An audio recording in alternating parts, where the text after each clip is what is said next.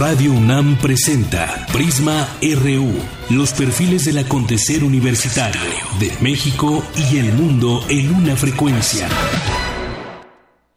¿Qué tal? Muy buenas tardes. Gracias por acompañarnos aquí en Prisma RU.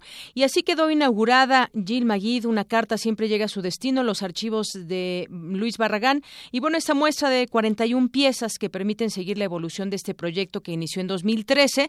Esta primera mesa que escuchamos, porque va a haber cuatro mesas de diálogo abiertas, incluyentes, críticas y además públicas. Esta primera mesa fue obra, fetiche y ley que se llevó a cabo hoy desde las 11 de la mañana y hace unos minutos acaba de terminar y culminó justamente con la inauguración de esta exposición ahí en el MOAC en la UNAM. Bueno, pues arrancamos, arrancamos Prisma RU con nuestro resumen informativo. Portada RU.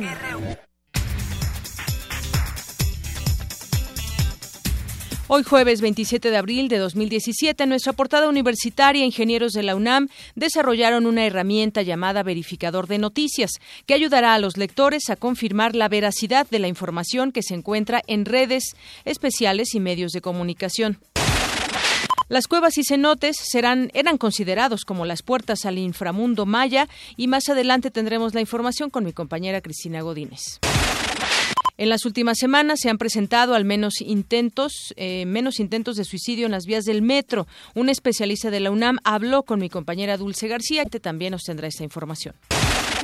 Hoy en nuestra portada nacional, entre 2000 y 2015, las entidades federativas dañaron el erario público con desvíos de recursos por alrededor de 312 mil millones de pesos. Esto de acuerdo con un cálculo de la ONG México Evalúa.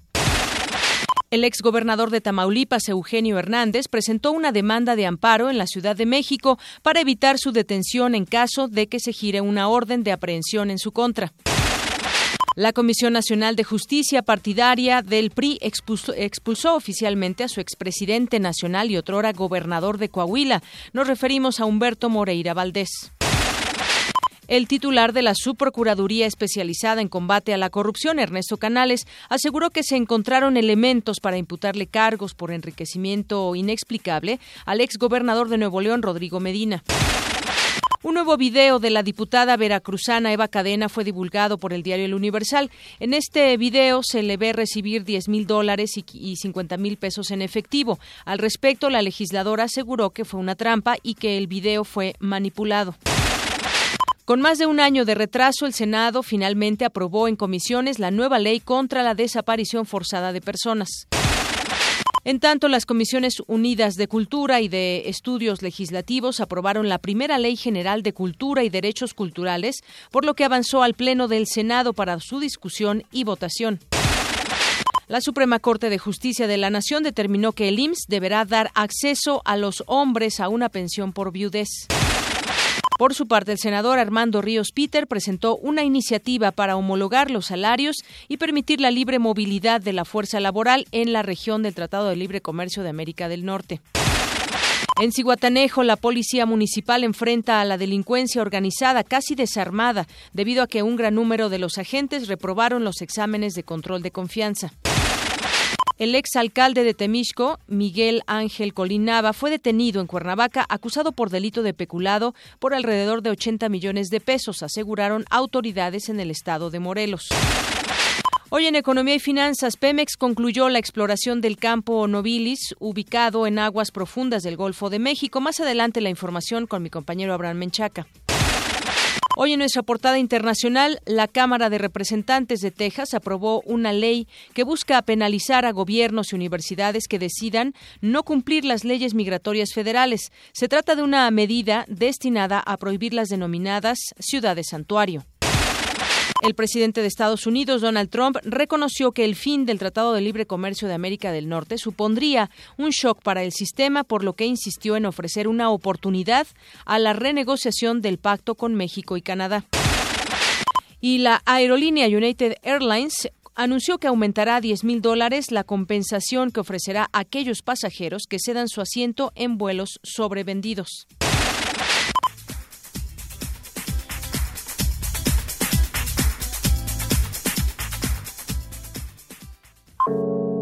Campus RU.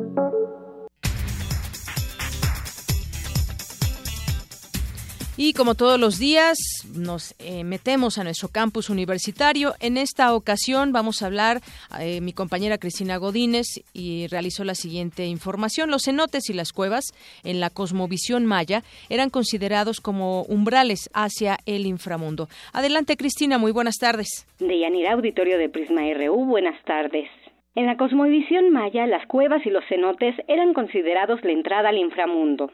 Su interior era visto como el lugar de origen o el útero materno, así como el espacio donde moran los muertos. El doctor Roberto Romero Sandoval, investigador del Centro de Estudios Mayas del Instituto de Investigaciones Filológicas de la UNAM, explica por qué estas maravillas naturales ocuparon un lugar importante en la cultura maya. Fueron considerados como umbrales hacia el inframundo maya, que a diferencia del infierno cristiano, que es un lugar de tormentos, en el inframundo maya es donde se genera la vida. Es un lugar de muerte, pero también donde surgen los manantiales, donde se guardan las semillas que darán nueva vida. Es un lugar donde se atesoran los minerales, los vegetales. De hecho, hay un choque cultural a la llegada de los españoles porque los frailes les decían a los indígenas que se acogieran a la nueva fe. De lo contrario, irían al infierno, ¿no? Y los indígenas decían, pues claro, para allá es para donde vamos a ir porque para ellos es un lugar deleitable. Es muy diferente a la concepción occidental. Romero Sandoval fue coordinador del libro Cuevas y cenotes mayas, una mirada multidisciplinaria. A continuación nos detalla cómo la concepción del inframundo se transformó a través del tiempo. En el pensamiento mesoamericano está muy bien definido que hay dos etapas, uno de secas y uno de lluvias uno donde eh, la vida se genera del interior de la tierra, por eso le dan papel tan importante al, al inframundo maya. Y bueno, las cuevas y los cenotes son justo sus entradas. Poco a poco va ganando la idea del infierno, ahora sí que eh, el inframundo maya se va llenando de, de fuego, que eh, es una característica principal que tiene el infierno, pero creo que ambas concepciones van de la mano. En la actualidad, los cenotes y las cuevas siguen ocupando un lugar fundamental en la cultura mexicana y el misticismo, ya que diferentes sectores de la población consideran que son zonas donde transita energía sagrada, particularmente la relacionada con la muerte. Comenta el doctor Romero Sandoval. De Yanira, este es mi reporte. Buenas tardes. Muchas gracias, Cristina. Buenas tardes. Nos vamos ahora con mi compañera Virginia Sánchez. Colectivos culturales y activistas discuten en nuestra universidad el papel de la mujer. Cuéntanos, Vicky. Buenas tardes. Este miércoles se llevó a cabo el conversatorio Las grietas del género en el mundo del arte, donde Violeta Casitas, curadora de arte, Magali Lara y el grupo feminista Invasorix analizaron la dimensión participativa de las mujeres en las diversas disciplinas artísticas. Y como parte del conversatorio, Marta Ferreira y Rubén Hernández, integrantes de la Secretaría de Igualdad del Centro de Investigaciones y Estudios de Género, CIEG, presentaron el micrositio Tendencias de Género, una página digital creada para difundir de una manera más digerible las problemáticas de la desigualdad de género en la UNAM y ponerlas a disposición de la sociedad. Marta Ferreira detalla los niveles que conforman este proyecto de comunicación digital. Es una página que hemos trabajado mucho en la imagen Nunca perdimos de vista que es una página académica, es de la academia, tiene muchísima información, tiene datos, datos duros de los que necesitamos para sustentar afirmaciones, eh, textos, investigaciones, etcétera. Pero queríamos hacerla con tres tipos de lenguajes diferentes y tres tipos de niveles. Una primera apariencia que se entienda, que sea fácil, que sea agradable, que sea amigable, como se dice un segundo nivel donde profundizas un poquito más en información y el tercer nivel donde están las tablas, donde están las estadísticas, las fuentes de dónde viene toda esa información. Por su parte, Ana Bouquet, directora del CIEG, señaló la importancia del micrositio al mostrar y condensar muchos años de trabajo del Programa Universitario de Estudios de Género, ahora Centro, sobre la situación que viven hombres y mujeres en la UNAM. Este portal, este micrositio recoge información de cuatro momentos históricos distintos. ¿no? Yo les estaba diciendo que a partir del proyecto que empezamos en el 2004, lo primero que queríamos saber era ¿y dónde están las mujeres y dónde están los hombres en la universidad? Y empezamos a hacer radiografías de la universidad y cómo las hicimos con las bases de datos de la universidad. O sea que los datos que están aquí en este micrositio son datos que se han trabajado a partir de las bases de datos institucionales. Entonces nos permite ver qué ha pasado entre el 2005, el 2009, el 2012 y el 2015. Y vamos a seguir. A través del micrositio Tendencias de Género se podrá encontrar información como la segregación en el deporte, la violencia, el acceso a la educación, las brechas en la música clásica y todo un recorrido histórico por la igualdad de género dentro de la UNAM. El acceso a este espacio es a través de www.tendencias.cieg.unam.mx. Para Radio UNAM, Virginia Sánchez. Gracias. Vamos ahora con mi compañera Dulce García y entrando a cosas que suceden en nuestra Ciudad de México. El sistema de transporte colectivo Metro es elegido por personas con depresión como una, eh, una un medio para quitarse la vida. Cuéntanos, Dulce. Buenas tardes. ¿Qué tal, Deyanira? Muy buenas tardes a ti y al auditorio de Prisma RU. En lo que va de 2017, el Metro de la Ciudad de México ha registrado ya 14 suicidios en 7 de sus 12 líneas. La falta de vigilancia en los andenes pudo haber ocasionado dos decesos más hace unas semanas, pero se logró detenerlos afortunadamente. La falta de sensibilización que rodea al suicidio hace que su prevención aún no se haya abordado de una forma adecuada. El doctor Manuel González Oscoy, académico de la Facultad de Psicología, explicó a Radio UNAM que existen preferencias de acuerdo al género por la forma que eligen para cometer el suicidio. Escuchemos. Lo que es un suicidio por pastillas, químico, etcétera, es más frecuente en la mujer con arma de fuego, es el hombre, el ahorcamiento, entonces, lo que se ha encontrado ahorita siempre, y no solo aquí en México, el suicidio por el metro es una manera fácil, rápida, que en un momento dado a veces responde no tanto a una planeación como otras formas de suicidio, sino a crisis, crisis muy fuertes, pero que de alguna manera no tienen tanta historia.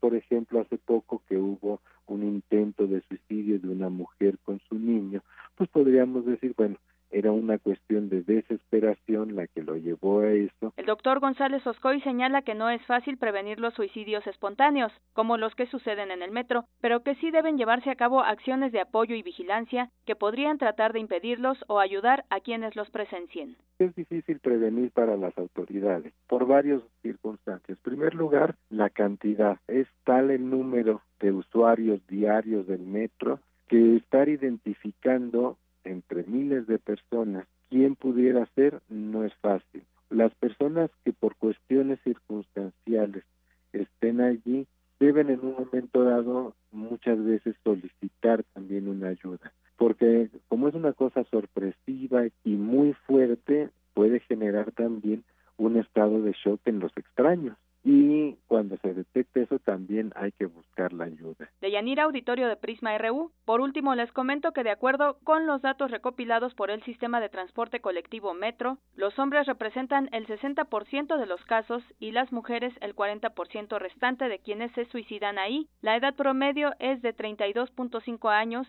y prefieren los horarios de las 9 a las 12 del día y de las 5 de la tarde a las 9 de noche. Es el reporte de Yanira. Muy buenas tardes. Gracias, Dulce. Muy buenas tardes.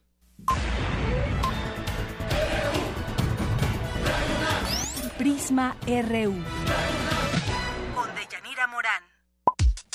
Para nosotros, tu opinión es muy importante. Síguenos en Facebook como Prisma RU. Queremos escuchar tu voz. Nuestro teléfono en cabina es 55 36 43 39. Nacional RU.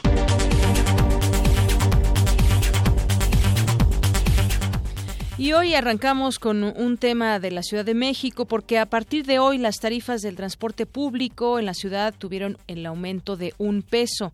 Por lo anterior, los usuarios pagarán en microbuses y vagonetas cinco pesos para una distancia de hasta cinco kilómetros, de 5.50 pesos al recorrer de 5 a 12 kilómetros y de 6.50 pesos en trayectos de más de 12 kilómetros. Para los autobuses, la tarifa se fijó en 6 pesos para una distancia de hasta 5 kilómetros y de 7 pesos para recorrer más largos, en tanto que los corredores concesionados cobrarán 6 pesos con 50 centavos en el servicio ordinario y de 7 pesos en el ejecutivo. También el servicio nocturno de las 11 a las 6 de la mañana eh, del día siguiente, el costo será de 20% adicional a la tarifa y dependerá de la modalidad que se utilice. Y justamente sobre eso es el Vox Populi de este día. ¿De qué manera te afecta el aumento a la tarifa en el transporte que ya hoy entró en vigor y que además hubo varios operativos para que no quieran pasarse de un peso quienes están al frente de estas unidades? Eso fue lo que algunas personas nos contestaron ante esa pregunta de cómo les afecta, la cual lanzamos también a ustedes a través de nuestras redes sociales.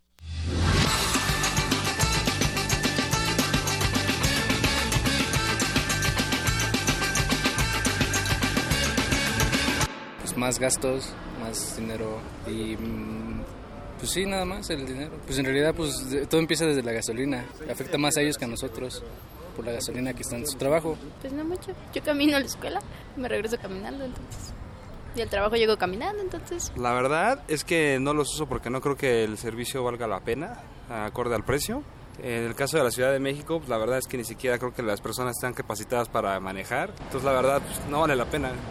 La verdad es que no veo dónde se va todo el dinero. No, no me afecta demasiado. Bueno, del metro para acá me vengo caminando y nada más tomo una de regreso a mi casa, una combi, entonces no, no me afecta. Un peso parece que no es mucho, pero en un lapso de meses es un gasto pues ya considerable. Las unidades están pésimas, los choferes son pésimos. Antes de subir el precio, creo que deberían de valorar si el transporte vale la pena por la inseguridad. Yo no sabía eso, subió un peso creo y, no, y hasta que vi el letrero y no, pues me afecta mucho, es un peso diario.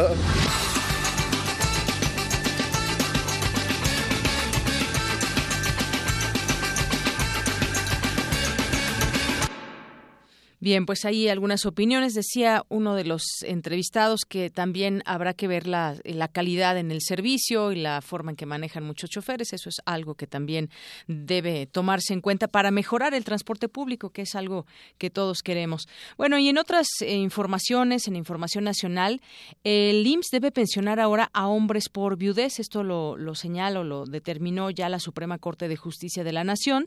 Determinó que el Instituto Mexicano del Seguro Social deberá dar acceso a los hombres a una pensión por viudez sin que ello implique que se soliciten mayores requisitos que a las mujeres cuando son beneficiarias.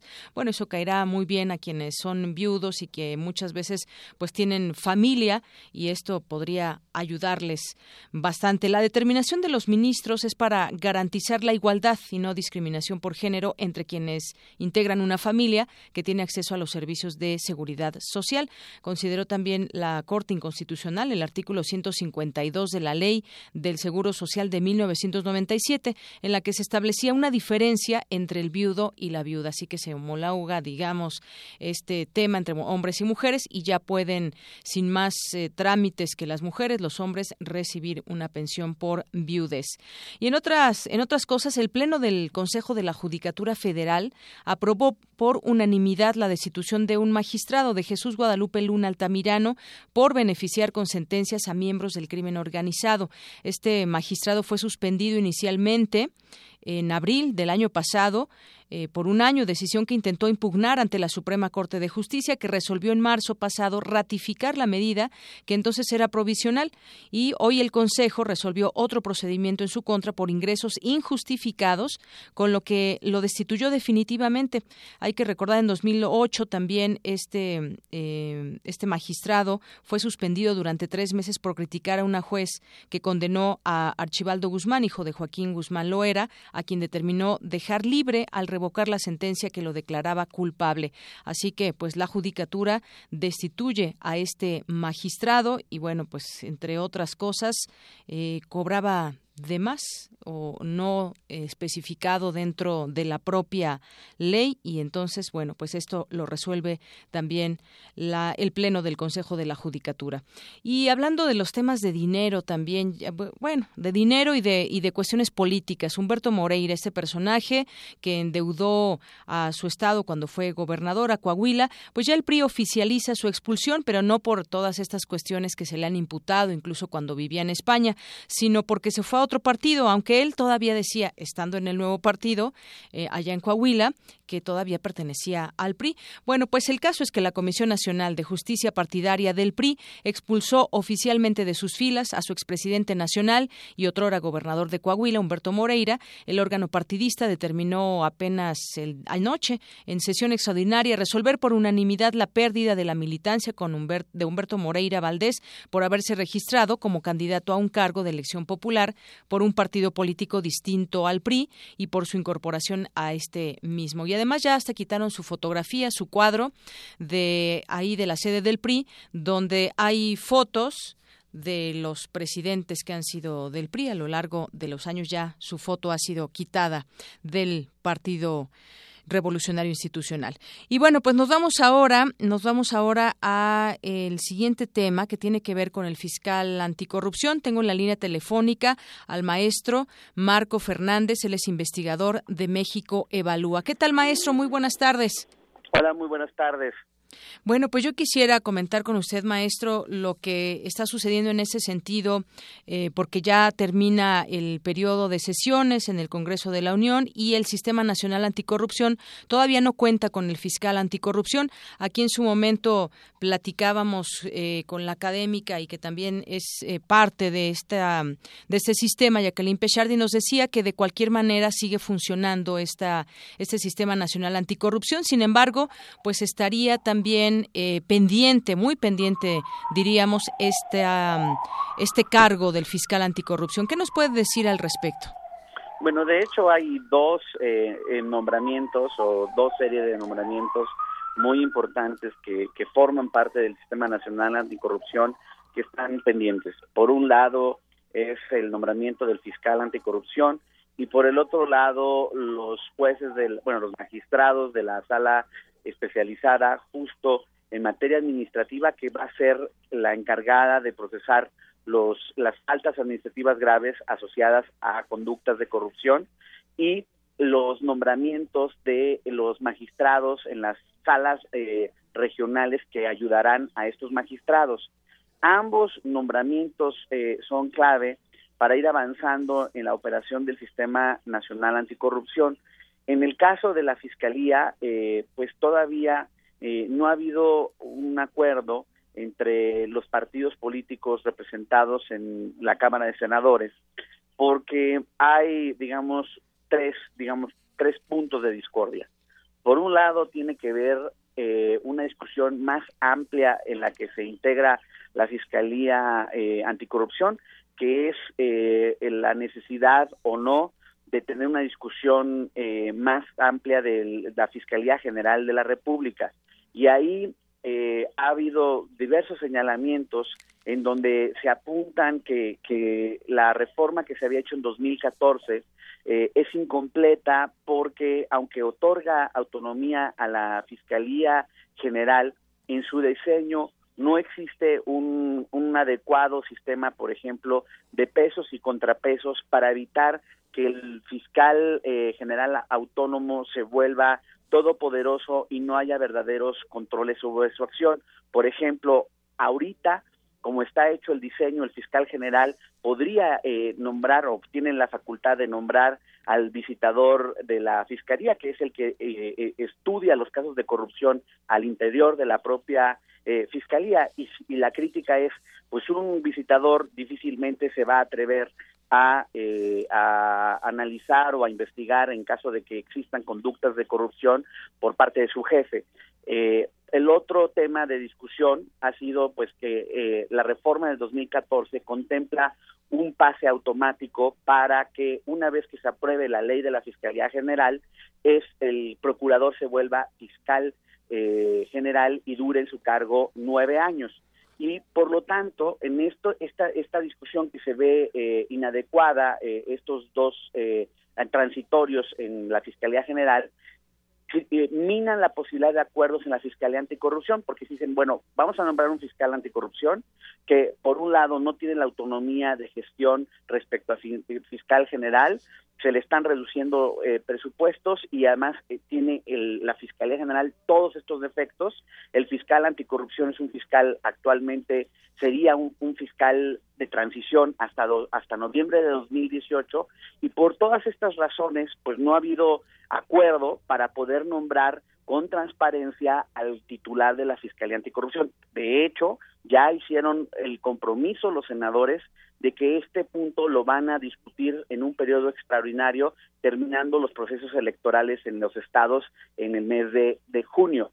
Y de forma similar, apenas eh, hace dos días, el presidente de la República mandó eh, su propuesta de los 18 magistrados eh, del Tribunal Administrativo y esto, aunque pareciera muy técnico, colegas, es muy importante que todos como ciudadanos entendamos su importancia, porque son los magistrados clave para poder juzgar en términos administrativos los problemas de corrupción. No son, digamos, en ese sentido, nombramientos menores. Y la exigencia de, de, la ciudadanía expresada por distintas voces, empezando por el Comité de Participación Ciudadana del Sistema Nacional Anticorrupción, apuntan correctamente que una vez que el presidente ha mandado estas propuestas, el Senado tiene la obligación de hacer comparecencias públicas detalladas de estas 18 personas para saber quiénes son, que en verdad tengan el perfil para ser magistrados, que se le, se le hagan todas las preguntas necesarias para tener la mayor certidumbre eh, eh, eh, posible de su capacidad técnica y su solvencia ética por, por, la importancia de, de, su nombramiento. Y nuevamente el Senado en ese sentido, al menos parece ser que pues ya no alcanza el tiempo para, para ratificar estos nombramientos y lo van a mandar a el periodo extraordinario cuando disputan también la Fiscalía Anticorrupción. Así es, y que justamente surge esa pregunta, si es conveniente retrasar el nombramiento del fiscal anticorrupción por parte del Senado y además, bueno, pues se aplazaría o tendrían hasta, eh, algunos consideran que puede ser hasta el 4 de junio, una vez que pasen los comicios, porque pues ya van varias veces que se aplaza el nombramiento del titular de la Fiscalía y, como usted dice, bueno, hay varios perfiles que tendrían que ser eh, completamente completamente probados para saber qué es el mejor en el cargo. Y todo esto que de pronto pues llega a preocupar en el sentido de pues lo que queremos que es, es que se siga avanzando en ese tema de la de la corrupción. No es que sin el fiscal no se avance pero pues es un cargo que debe ser ocupado porque también tiene su importancia dentro de este organigrama de la propia del propio sistema nacional anticorrupción sin duda alguna, y en ese sentido yo soy de las voces que me inclino a pensar la necesidad de, de, realmente discutir la Fiscalía General antes de nombrar al fiscal anticorrupción, porque puedes tener a la mejor persona eh, como fiscal anticorrupción, pero con las limitaciones vigentes del, del, eh, diseño institucional, realmente va a ser, va a poder hacer poco y si eso ocurre, inmediatamente va a haber eh, problemas de credibilidad de esa Fiscalía Anticorrupción y eso puede impactar negativamente la credibilidad del Sistema Nacional Anticorrupción. Entonces, en ese sentido, soy un firme creyente en la necesidad de construir instituciones de manera sólida, de forma transparente. Las decisiones no se anuncian a la ciudadanía, sino se tienen que explicar y se tienen que someter a una verdadera rendición de cuentas. Si eso va a tomar un poco más de tiempo, es una buena inversión para el país. Me parece que esa parte de tratar de, de comprar fatalismos de ya tenemos que tenerlo o, eh, de apresurarlo es lo que lamentablemente le ha hecho mucho daño al país. No hemos tenido una discusión seria, por ejemplo, sobre cómo vamos a crear un verdadero servicio de carrera al interior de la Fiscalía General y por lo tanto de la Fiscalía Anticorrupción para realmente como país desarrollar capacidades de investigación. Pongo un ejemplo, hasta ahorita es cuando sale toda la podredumbre eh, eh, y, la empieza ahora sí investigar la Procuraduría General de la República respecto al caso Duarte. y otros exgobernadores. Y otros exgobernadores. Esas denuncias en el caso de Duarte se establecieron por parte de la Auditoría Superior de la Federación ante la Procuraduría General de la República desde el año 2011. ¿Qué ha hecho desde entonces la Procuraduría General de la República?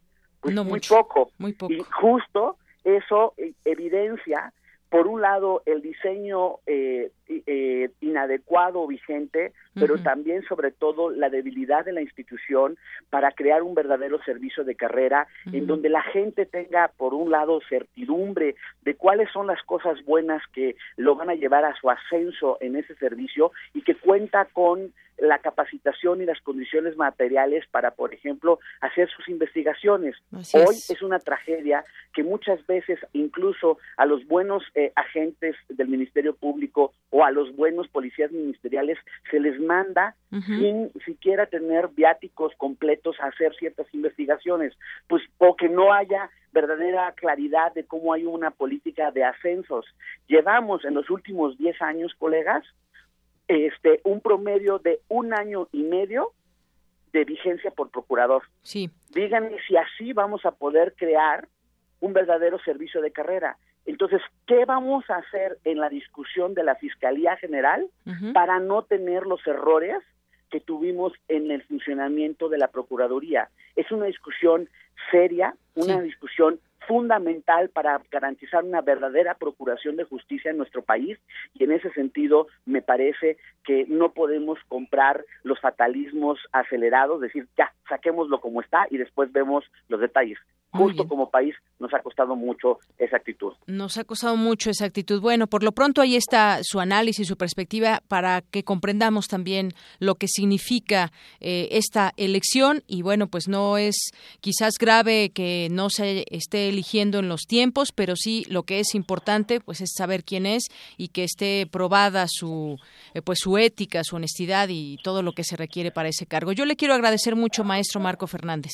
El agradecido soy yo y sí y quisiera nada más poner el énfasis que al igual que estamos poniendo atención en el, el proceso del fiscal, lo tenemos que poner sobre los 18 magistrados que se van a tener que ratificar en las próximas semanas. Así es. Bueno, pues yo le agradezco mucho. Gracias a usted. Hasta luego, muy buenas tardes. El maestro Marco Fernández es investigador de México Evalúa y ese tema del fiscal anticorrupción. Prisma RU. Para nosotros, tu opinión es muy importante. Síguenos en Facebook como Prisma RU.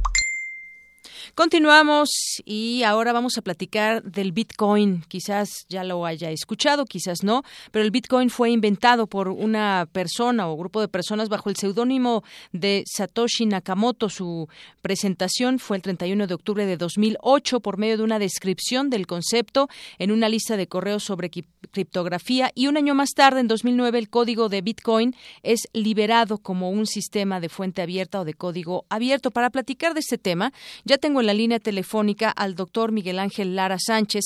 Él es académico de la Facultad de Estudios Superiores Aragón. ¿Qué tal, doctor? Bienvenido. Buenas tardes. Muchas gracias, buenas tardes. Bueno, pues el famoso Bitcoin, uso, ¿cuál será su uso en el mundo? La llegada a México, ¿cómo nos pone en contexto con esta, pues este, digamos, dinero virtual? Bien, mire, pues para, para todos eh, los, sus audioescuchas, el, Bitcoin es una criptomoneda o una moneda digital y llega en estos tiempos eh, debido a la, eh, a la digitalización del sistema bancario y el sistema financiero internacional. Eh, es una criptomoneda nueva que responde también a la revolución del proceso capitalista de trabajo basado en el lenguaje binario. Recordemos que las computadoras tienen como base de funcionamiento este lenguaje y pues le tocó el momento al sistema monetario de crear su propia moneda digital con base en el espectro puramente tecnológico que corresponde a los tiempos actuales. Y, y bueno, uno se pregunta de pronto eh, si el, el Bitcoin puede ser un sustituto en algún momento del papel moneda o, o cuál será la mejor plataforma para invertir y que paguen Bitcoin. Si esto es una realidad, nos suena un poco, un poco ajeno seguramente a muchas personas, pero es una realidad, doctor. Mire, sí es una realidad, aunque es una realidad eh, que se acompaña con otras formas de dinero que hay en la actualidad y que desde el siglo XX pues eh, agarraron fuerza, tales como el dinero plástico eh, o, las transferencias bancarias, que este, cuando estamos hablando de esto último, eh, nos estamos refiriendo a la eh, transportación de dinero por medios estrictamente digitales, pues, por lo regular de la red mundial, ¿no? Que es Internet. Eh, sin embargo, Bitcoin eh, es de reciente creación eh, comparado con el eh, con este tipo de formas de dinero que tenemos en la actualidad aún es muy reducido. Mire para hace, para el año 2013-2014 eh, en una investigación que realizaba eh, en el el, el volumen global de transacciones eh, que teníamos en el Bitcoin era de 2 millones de dólares eh, mientras que en el mercado de mundial de divisas eh, las transacciones eh, sumaban la cantidad de 4 millones de millones de dólares diarios, 4 billones, es decir. Sí. entonces, pues es, es reducido. Ahorita estoy observando, antes de, de, de, hacer esta, esta entrevista, estaba estaba estudiando y veo que hay un volumen diario de operaciones que equivale a 236 millones de dólares en la actualidad, eh, lo que ha significado un, un aumento exponencial de lo mismo. Así es. De hecho, hoy el Bitcoin, eh, hay una nota que dice que alcanzó el nuevo récord eh, histórico y hay que hay algún dato interesante quizás. El Bitcoin tiene un valor por defecto aceptado por todos los que participan en la red del Bitcoin. No tiene respaldo en oro ni en ninguna otra moneda tradicional reconocida en el mundo. Tiene valor por defecto y reconocimiento implícito de sus usuarios dados sus atributos. Sí, así es. Y, bueno, del Banco de México, pues se han realizado también operaciones a muy baja escala con la moneda virtual a fin de familiarizarse con esa tecnología, como usted bien nos decía, pues no todavía no estamos completamente familiarizados con este tipo de, de moneda virtual. Es algo que también ha, señalado el propio gobernador del Banco de México, Agustín Carstens. Sí, así es. Mire, pues eh, ahorita un Bitcoin eh, vale 1.290.88 dólares y revisando la información histórica es uno de los máximos históricos que tiene desde su creación.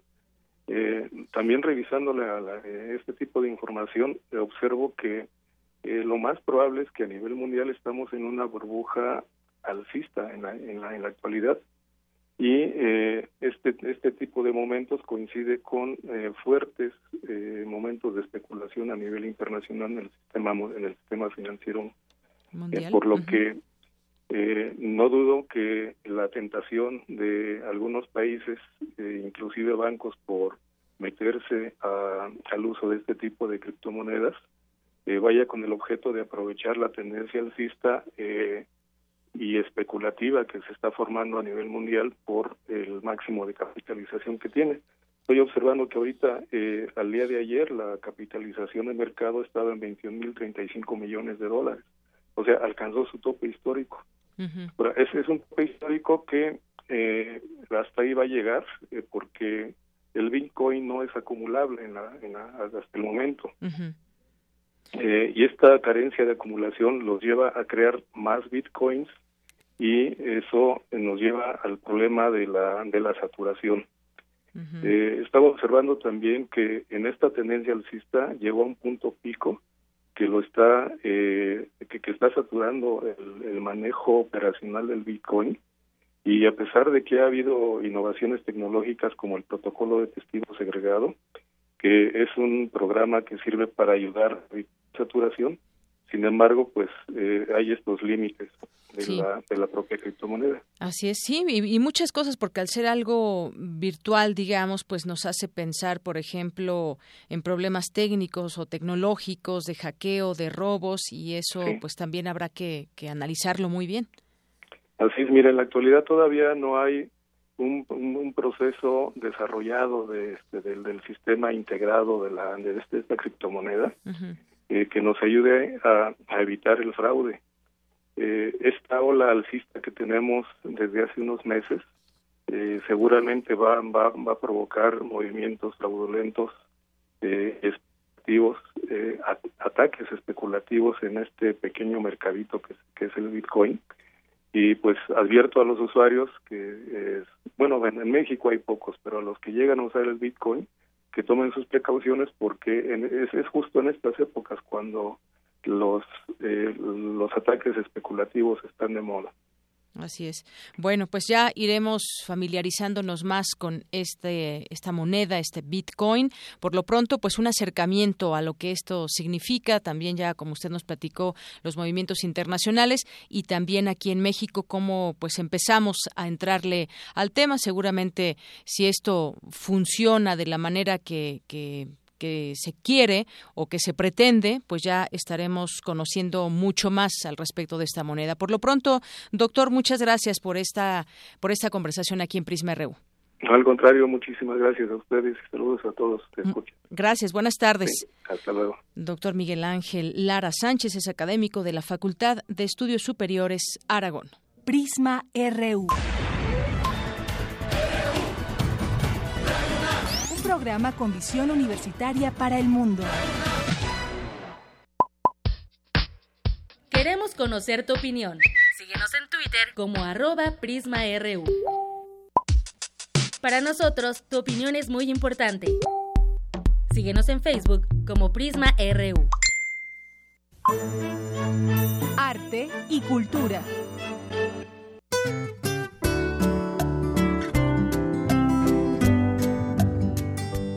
¿Qué tal, Tamara? Buenas tardes, ¿cómo estás? Deyanira, muy buenas tardes. Te saludo con con mucho gusto y comentándote que por tercer año consecutivo la Facultad de Artes y Diseño de la UNAM conmemora el Día Internacional del Diseñador Gráfico instaurado por el Consejo Internacional de Asociaciones de Diseño Gráfico en homenaje a todas aquellas personas que hicieron que su vida estuviera relacionada con el mundo del diseño y de la comunicación visual y audiovisual. Se unen a esta conmemoración con conferencias, música en vivo y un bazar de diseño en la explanada principal disponible hasta las 6 de la tarde el día de hoy de Yanira. También hoy se inauguró la exposición Jill Magid, ya lo mencionabas, una carta siempre llega a su destino, los archivos Barragán en el Museo Universitario de Arte Contemporáneo.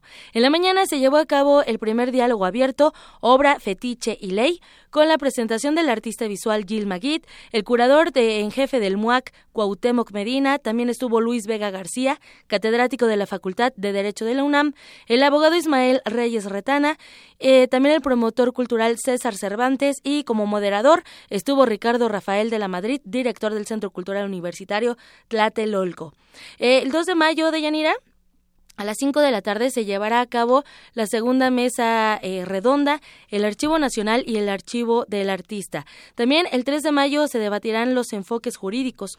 Por cierto, aprovechamos para comentarles que probablemente eh, Prisma Reuno iniciará a la 1 de la tarde como de costumbre. Eh, y bueno, ya para finalizar, el jueves 4 de mayo se hará una reflexión de las perspectivas éticas y filosóficas. Estas mesas de diálogo abierto se van a transmitir por esta frecuencia, frecuencia frecuencia, el 96.1 de FM, y también usted puede disfrutar de estos diálogos abiertos eh, vía streaming en www.muac.unam.mx diagonal en vivo y también la transmisión por TV UNAM. Y ya que estamos en este tema del diseño, el arte y las joyas, esta tarde nos acompaña en la línea Rodrigo, eh, él es director eh, de Fashion and Art México 2017. Rodrigo, muy buenas tardes y bienvenido. Hola, oigan, muchísimas gracias por el espacio, ¿eh? de verdad estoy muy agradecido. Oye, llegan a la sexta edición de este evento, una plataforma que presenta arte, moda y música. ¿Qué nos espera en Fashion and Art y a quiénes va dirigido este evento? Mira, eh, Fashion and Art México es una plataforma que no, que siempre es diferente, que siempre pues el impulso de los creadores y van a ver es toda una experiencia ¿eh? es, es hay sensaciones eh, podemos tocar vamos a poder oler y se van a llevar una experiencia única y lo importante es el apoyo a los creadores. Claro. Eh, quiénes participan eh, hablando de creadores quiénes participan en este evento mira participan talento internacional conviviendo con el talento nacional entonces, tenemos, por ejemplo, como eh, principal, se podría ser el, eh, el, eh, ¿cómo se llama? El diseñador mexicano, Gregorio Sánchez. Tenemos a Musa, y está él. tenemos, por ejemplo, los, con las artistas, tenemos a Guadalupe Sosa, tenemos también a, a Mateo Campobianco, que hace eh, esculturas en papel de alto formato. Ok.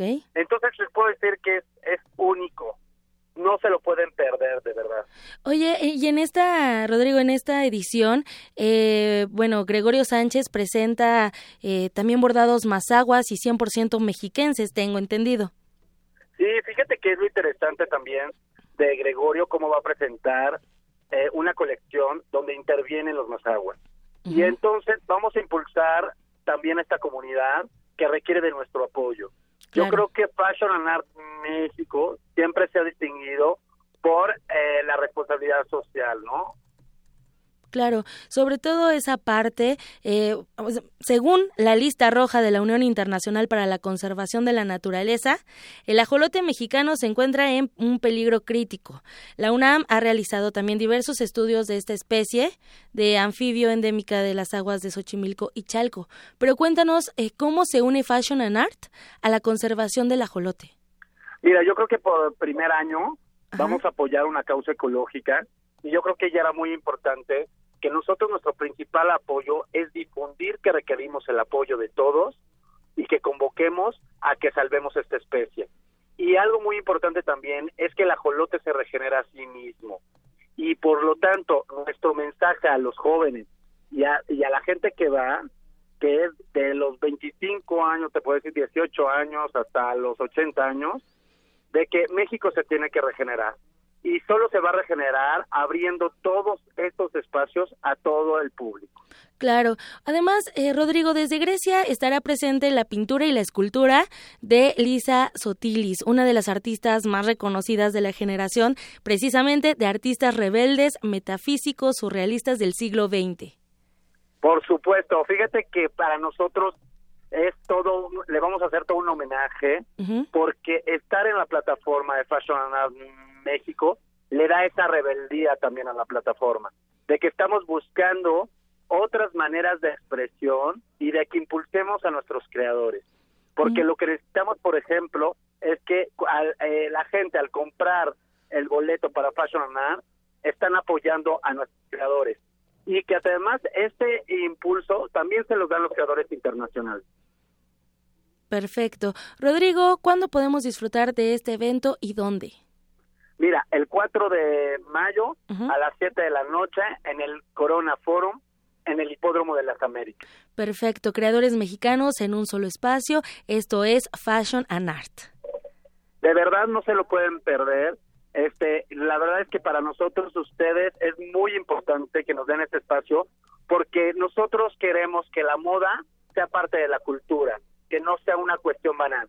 Entonces, esto de impulso que llevamos casi siete años haciendo esto, es una, es realmente es una iniciativa para que todos apoyemos el talento mexicano. Sobre todo eso, Rodrigo, que hay que impulsar precisamente a la moda porque también es un arte.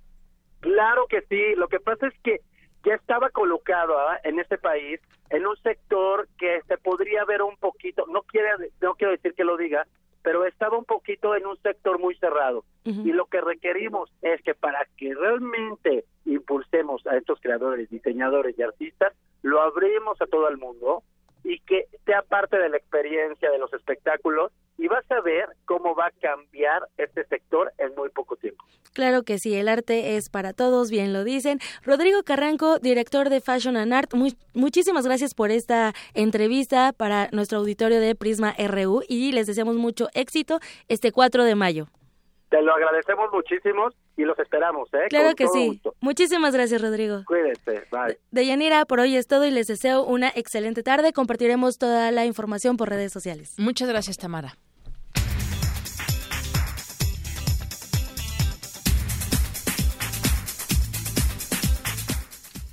Bueno, nos vamos ahora al resumen de la información de la primera hora de Prisma RU con Ruth Salazar. Adelante, Ruth, buenas tardes. ¿Qué tal, Deyanira? Buenas tardes. Este es el resumen.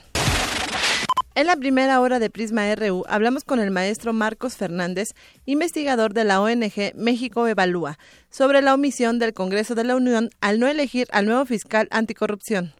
Hay dos eh, nombramientos o dos series de nombramientos muy importantes que, que forman parte del Sistema Nacional Anticorrupción que están pendientes. Por un lado es el nombramiento del fiscal anticorrupción y por el otro lado los magistrados de la sala especializada justo en materia administrativa que va a ser la encargada de procesar las altas administrativas graves asociadas a conductas de corrupción y los nombramientos de los magistrados en las salas eh, regionales que ayudarán a estos magistrados. Ambos nombramientos eh, son clave para ir avanzando en la operación del Sistema Nacional Anticorrupción. En otro tema, el doctor Miguel Ángel Lara Sánchez, académico de la Facultad de Estudios Superiores Aragón, habló sobre la moneda virtual Bitcoin, la cual ya es usada por el Banco de México en una fase de experimentación. Eh, es una criptomoneda nueva que responde también a la revolución del proceso capitalista de trabajo basado en el lenguaje binario. Recordemos que las computadoras tienen como base de funcionamiento este lenguaje y pues le tocó el momento al sistema monetario de crear su propia moneda digital con base en el espectro puramente tecnológico que corresponde a los tiempos actuales. Ahorita un Bitcoin eh, vale 1.290.88 dólares y revisando la información histórica es uno de los máximos históricos que tiene desde su creación. Quédense con nosotros. En la segunda hora de Prisma RU hablaremos con el doctor José Luis López Chavarría, investigador del Instituto de Investigaciones Jurídicas de la UNAM, sobre la ley contra la tortura aprobada en el Senado. Hasta aquí el resumen de Yanira. Buenas tardes. Gracias, Ruth. Muy buenas tardes. Vamos a hacer un corte en este momento. Regresamos con más información.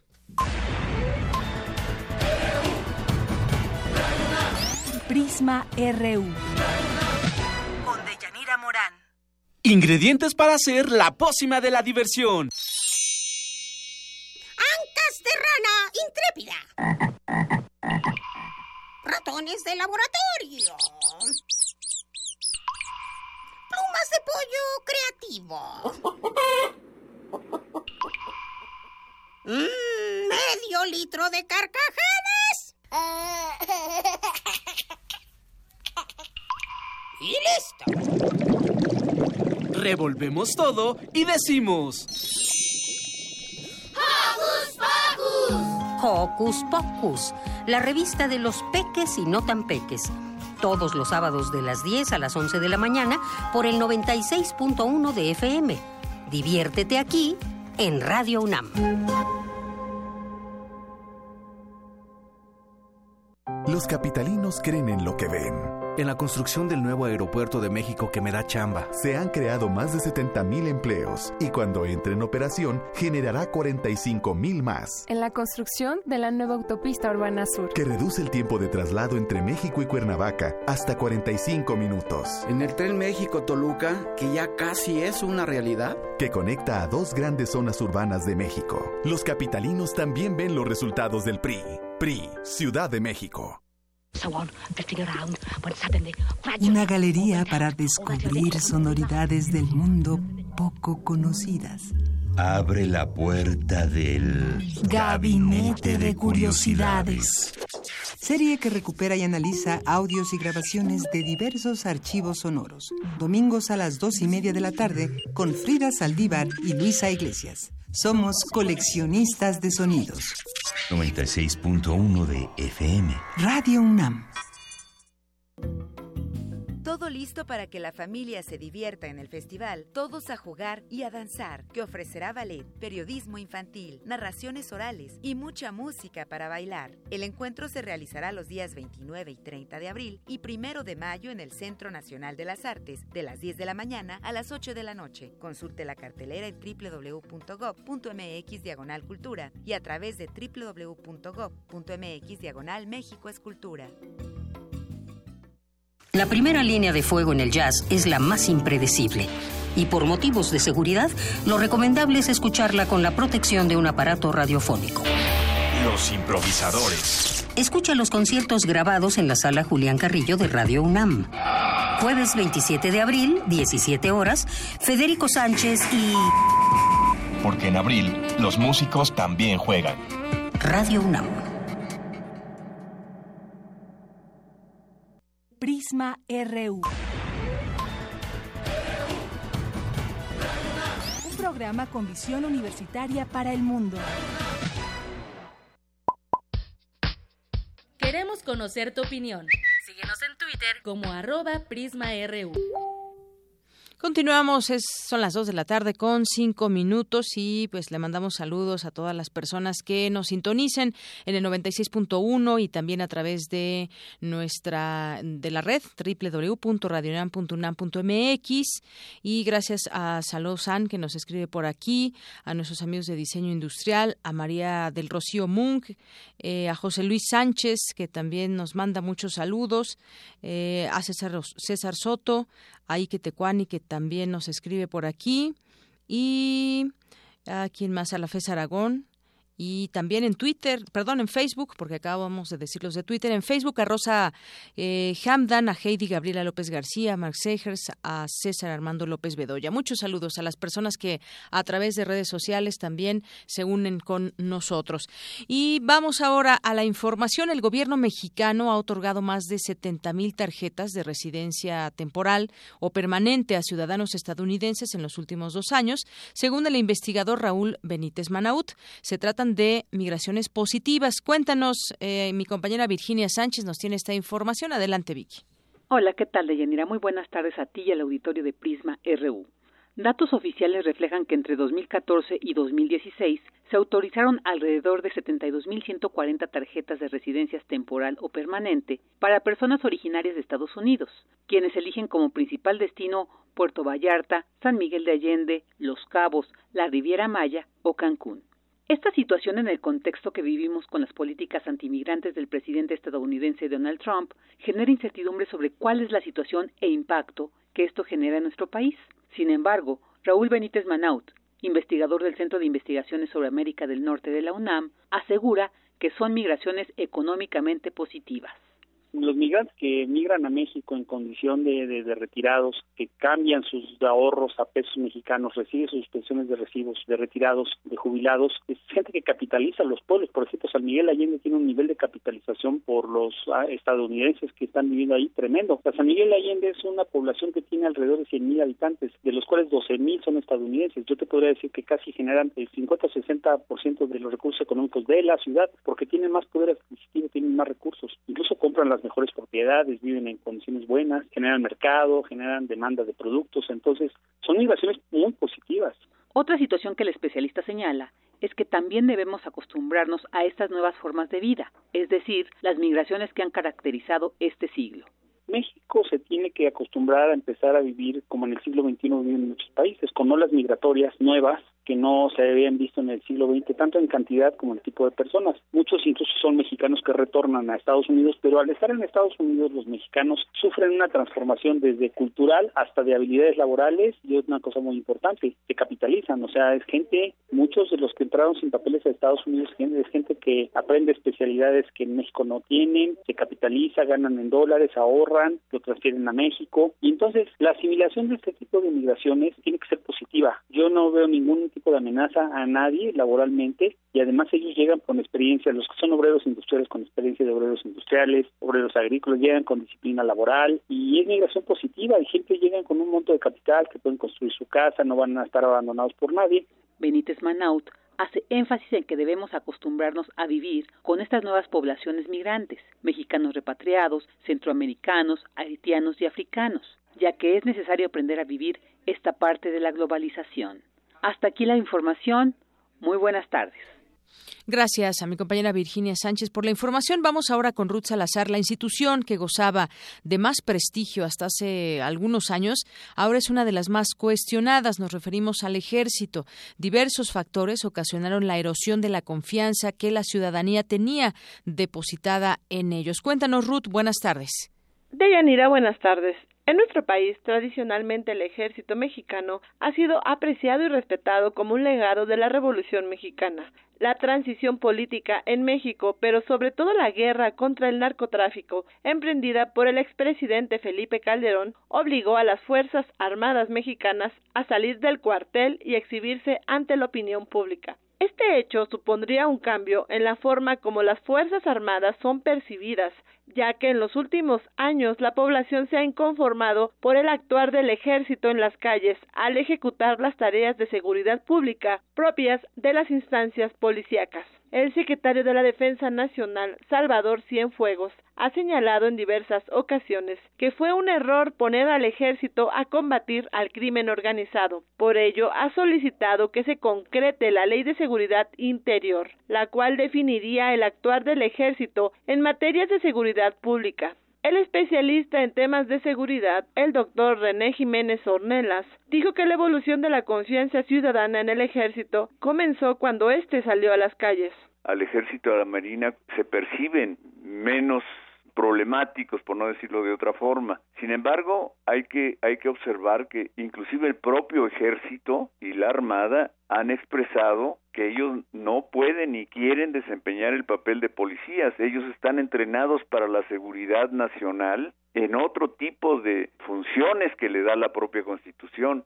Jiménez Ornella señaló que la falta de una estrategia por parte del Estado para tener una mejor policía fue lo que puso al ejército en esta posición. Lo que está fallando aquí es la estrategia que sigue el Estado mexicano a través de su instrumento, el gobierno, para enfrentar desde la preparación de policías eh, confiables que no sean vulnerables al dinero, y te estoy hablando del dinero no solamente del crimen organizado, sino lo estamos viendo inclusive cuando va uno en las calles donde los policías están observando en lugar del tráfico, están observando a ver si traes algo con lo cual te puedan no infraccionar, porque no, no quieren llegar a la, boleta, la infracción, sino se quedan precisamente en la corrupción. Deyanira, hasta aquí la información. Buenas tardes. Gracias, Ruth. Muy buenas tardes. Vamos ahora con mi compañero Abraham Menchaca. Nos tiene información sobre Pemex, que tocó fondo. Sí, pero como no se imagina, ahora la empresa del Estado extraerá crudo desde grandes profundidades. Cuéntanos, Abraham. Así es, Deyanira. Buenas tardes. Pemex concluyó con éxito la perforación del pozo exploratorio Nobilis en un tirante de agua de más de 3.000 metros de profundidad, esto en aguas del Golfo de México. Su capacidad productiva podría alcanzar 15.000 barriles diarios y con base en estudios realizados, se estiman reservas que oscilan entre los 140 y 160 millones de barriles de petróleo crudo. El pozo está ubicado a 220 kilómetros de las costas de Tamaulipas y a solo 40 kilómetros de la frontera marítima con Estados Unidos.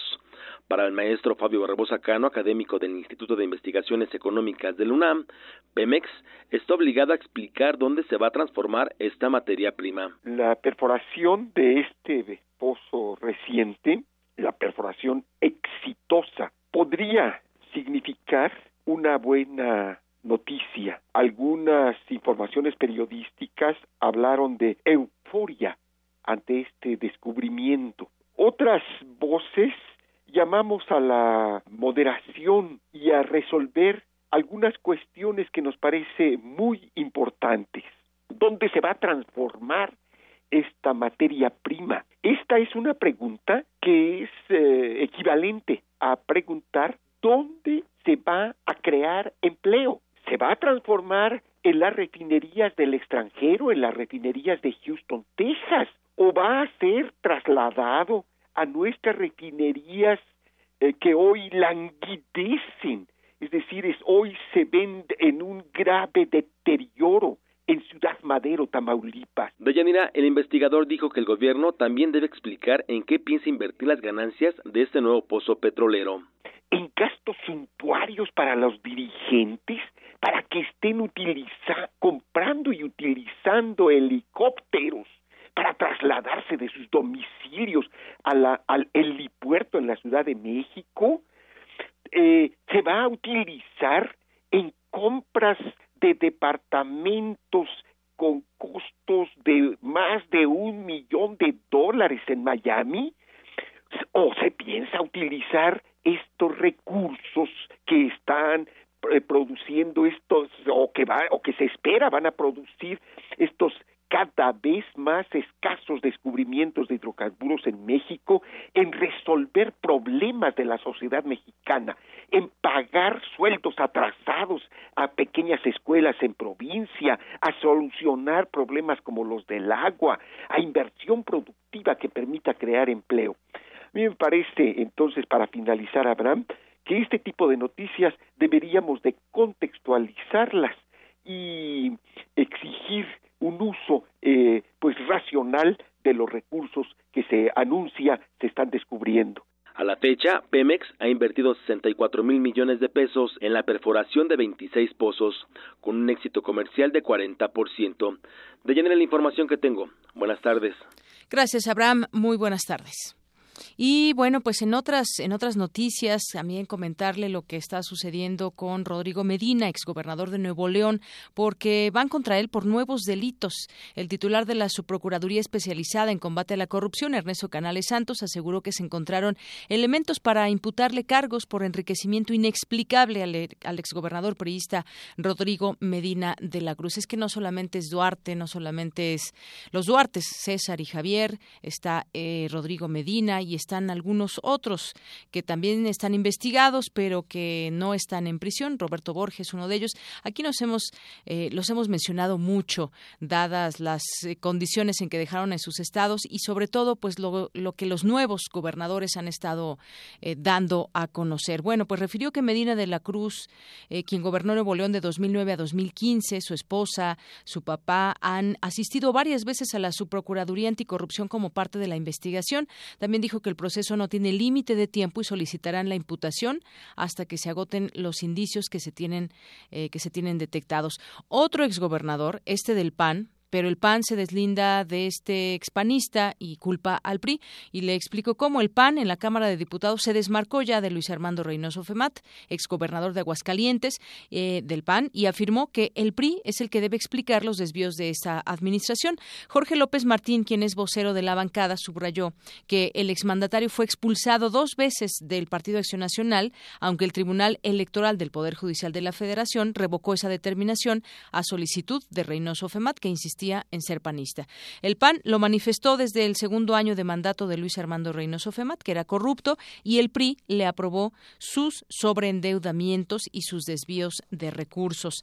Es lo que dice el PAN. Quien tiene que dar explicaciones de Reynoso Femat son los priistas que le aprobaron sus cuentas y sus desvíos de recursos, de los cuales hoy se le acusa. Bueno, pues algo de cierto podrá tener cuando se trata de ver más hacia dónde van estas deudas y sobre todo pues cómo le aprueban estas, estas deudas que en su momento fueron deudas, pero que después se volvieron desvíos de recursos.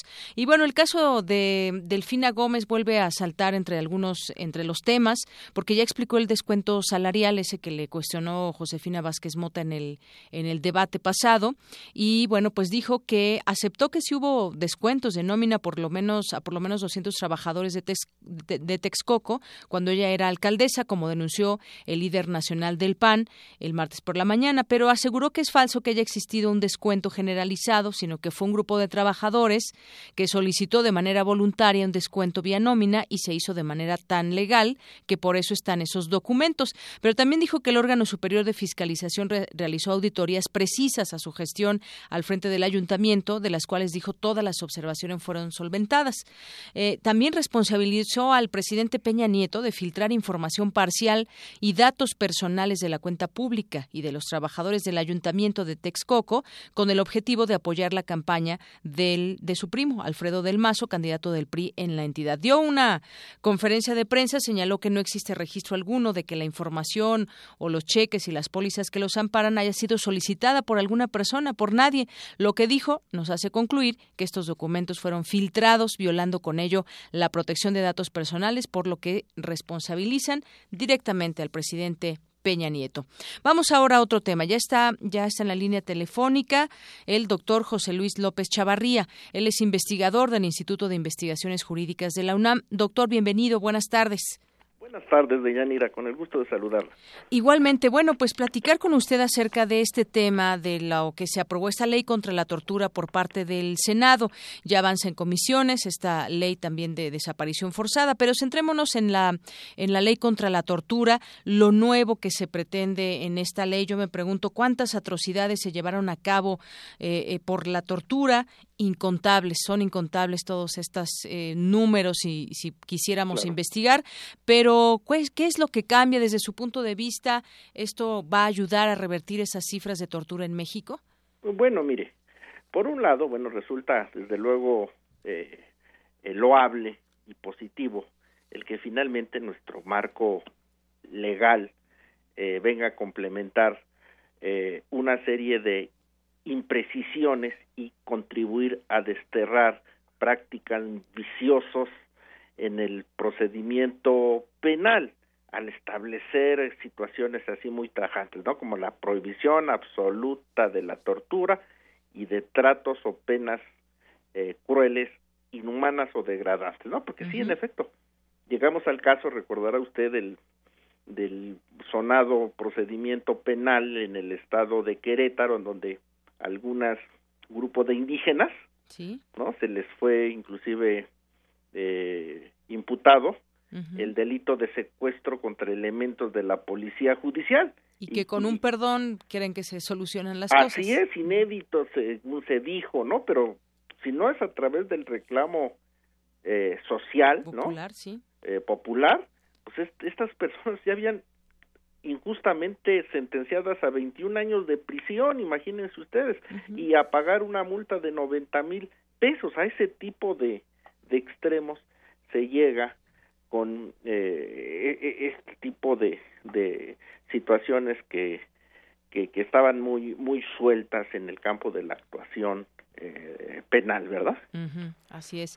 Y, y, bueno, pues justamente en esta en esta ley se establecerá que el delito de tortura será imprescriptible y se perseguirá de oficio, ya sea por denuncia, noticia o vista de la autoridad judicial. Y entre otros cambios se destaca también que ahora los servidores públicos también podrían ser considerados eh, autores del delito si hay pruebas que lo demuestren. Eso es algo, yo creo que también fundamental. ¿Qué le parece, doctor?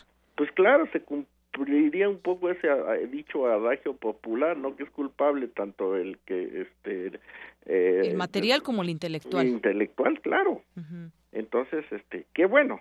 Ahora, para ser eh, eh, cierto, ¿no? Y quitar también un, un poco de este falso eh, optimist, optimismo, sí. porque finalmente una ley por por sí misma y más aún cuando creo que formaría parte de un paquete que todavía faltaría complementar eh, poco pueda hacer por cambiar esta lamentable realidad en, en, donde los escándalos y las denuncias y las filtraciones como he estado escuchando se están este dando día con con día piénsese por ejemplo uh -huh. que esta situación finalmente tiene que ver con la corrupción y la impunidad que existe en nuestro país y vemos lamentablemente cómo la situación aún previsto un sistema nacional anticorrupción, las fuerzas políticas no han podido ponerse de acuerdo para nombrar a un fiscal precisamente que enarbole esta importante lucha, ¿no? Es decir, uh -huh. termina el periodo ordinario de sesiones y tal parece que a los actores políticos al, en el Parlamento, a nuestros, a nuestros congresistas, lo dejan a un lado. Luego la cuestión también que tiene que ver en donde los, las propias fuerzas armadas, ¿no?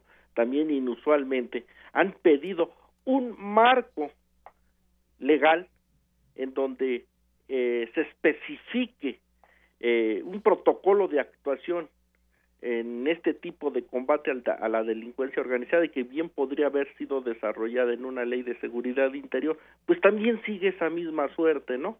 Es decir, se termina un periodo y en una agenda de temas tan trascendentales, pues no sé, este, ¿no? Qué tipo Así de es. motivaciones o, o, Sí. o intereses políticos, pero quedan durmiendo el sueño de los justos y por lo que uno está escuchando, por lo que está anunciando, ¿no? Sí. Pues urge ya entrarle a la discusión y al debate de estos temas, ¿no? Exacto, entrarle a la discusión de lleno. Usted decía un falso optimismo, porque yo, yo me pregunto quién, quién nos garantiza que realmente las pruebas que se obtienen y pruebas entre comillas obtenidas a través de, tortura no se hayan obtenido justamente a través de la tortura. No es que no es que alguien llegue y, y ahí públicamente lo torturen, sino que hay lugares que muchas veces pues llevan a las personas y ahí les llevan alguna declaración y bajo tortura les hacen firmar.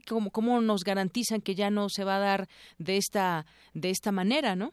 Así es, difícilmente no tratar de cambiar este nuestra realidad en intentos de reforma legal, reforma constitucional para darle una una nueva imagen, precisamente al, al aspecto social y en donde pues también este nuestro país eh, no se ha caracterizado desafortunadamente por ese estricta observancia y cumplimiento de las normas que se, que se expide, ¿no? Pues realmente yo no veo así como un eh, eh, fervor popular porque ahora sí en el martes pasado en la sesión del Senado de la República ya nos amanecimos con un nuevo ordenamiento y como para tocar fanfarias, pues muy en realidad pues, mucha gente inclusive ni está enterada de, de esta materia al respecto, ¿no? pues es. positivo en un principio, ¿verdad? Una cosa que eh, ni jurídicamente podía uno como abogado en un momento dado recurrir y hacer valer y bueno, pues ahora tener ya en su momento que se publique esta normativa, eh, estos nuevos supuestos y estos argumentos para la defensa de los ciudadanos. Así es, qué bueno que se publique una ley contra la tortura, que se haya debatido, que se hayan eh, pues eh, discutido varios puntos. Lo mejor sería que se haga valer esta ley. Eso sería lo positivo para, pues, eh, no sabemos si ser optimistas o no, pero por lo pronto dejemos que se establezca esta ley y ya veremos en la realidad cómo se va, cómo vemos, cómo va, cómo se va asentando la realidad ante los casos de tortura. Por lo pronto, doctor, yo le agradezco mucho estos minutos con Prisma RU. A usted, este, de Yanira, y gusto en saludar. Igualmente, doctor, hasta luego. Hasta luego, buenas tardes. El doctor José Luis López Chavarría es investigador del Instituto de Investigaciones Jurídicas de la UNAM. Prisma RU.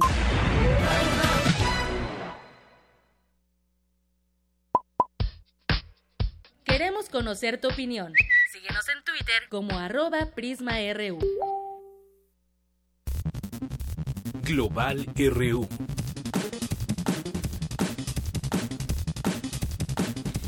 Bueno, pues nos vamos ahora a los temas internacionales. Ya está aquí Eric Morales. ¿Qué tal, Eric? ¿Cómo estás, Deyanira? Buenas tardes. Muy bien, ¿tú qué tal? Muy bien, muchas gracias. Tenemos mucha información internacional, así que vamos con nuestras breves de este jueves 27 de abril. La canciller alemana Angela Merkel advirtió a los británicos que no pueden esperar tener los mismos derechos después del Brexit que un país miembro de la Unión Europea. Está claro que un país externo, como lo será Gran Bretaña, no puede ni tendrá los mismos derechos, menos aún derechos superiores a los de un país miembro. Los 27 Estados miembros y las instituciones europeas están de acuerdo en eso. El gobierno de China exigió a Corea del Norte y Estados Unidos cesar sus maniobras militares. Habla Wang Yi, ministro de Relaciones Exteriores chino. Las continuas pruebas nucleares obviamente violan las resoluciones de la ONU, pero continuar con maniobras militares alrededor de la península no es el espíritu de las resoluciones de la ONU tampoco. Siria acusó a Israel de atacar con misiles una posición militar cerca del aeropuerto internacional de Damasco. El Tribunal Especial Africano confirmó la condena de cadena perpetua para el expresidente chadiano Hissène Habré por sus crímenes contra la humanidad y de guerra luego de la represión que dirigió entre 1982 y 1990 y que provocó unos 40.000 muertos. El presidente de Argentina, Mauricio Macri, será recibido este jueves en la Casa Blanca por su homólogo estadounidense Donald Trump, con el que buscará afianzar el comercio entre ambos países y fortalecer las relaciones bilaterales y regionales. Allí están las breves internacionales de este jueves.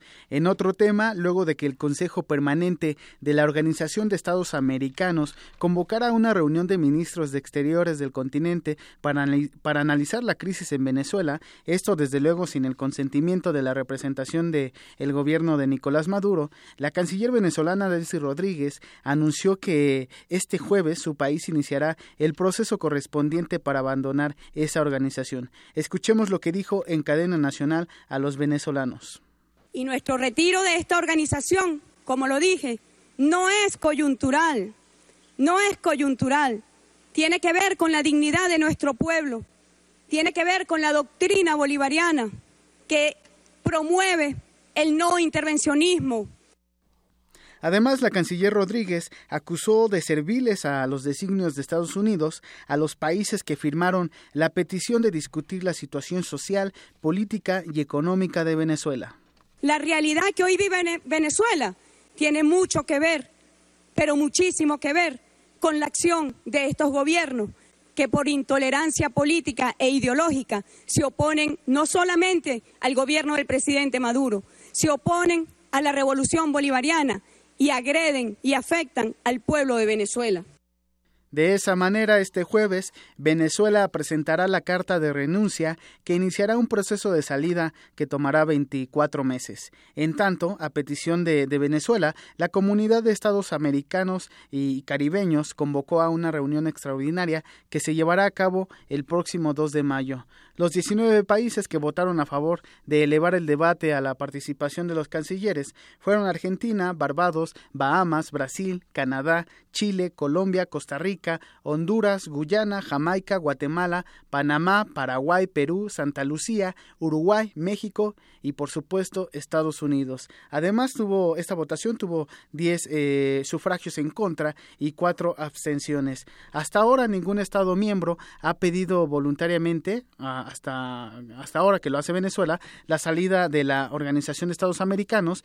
Cuba fue suspendida de la OEA en 1962 tras el triunfo de la revolución eh, de la revolución cubana y se le levantó esta suspensión en 2009 aunque desde ese año no ha querido tener participación en este organismo de esta manera pues eh, Venezuela buscará fortalecer sus lazos en la Alianza Bolivariana para los Pueblos de Nuestra América eh, el ALBA que organización que también forman Bolivia Nicaragua y Cuba. Y también bueno tendrá el apoyo de esta comunidad de estados latinoamericanos y del Caribe que en la que pues tendrán una reunión de urgencia el próximo 2 de mayo para anunciar, para analizar la situación de la salida del país sudamericano de la Organización de Estados Americanos y con ello todas sus consecuencias también. Sí, sí, porque al igual que, por ejemplo, en Europa la salida de, Reino Unido, pues también Venezuela ya no tendrá eh, la oportunidad de participar en discusiones importantes para, para el continente. Exactamente.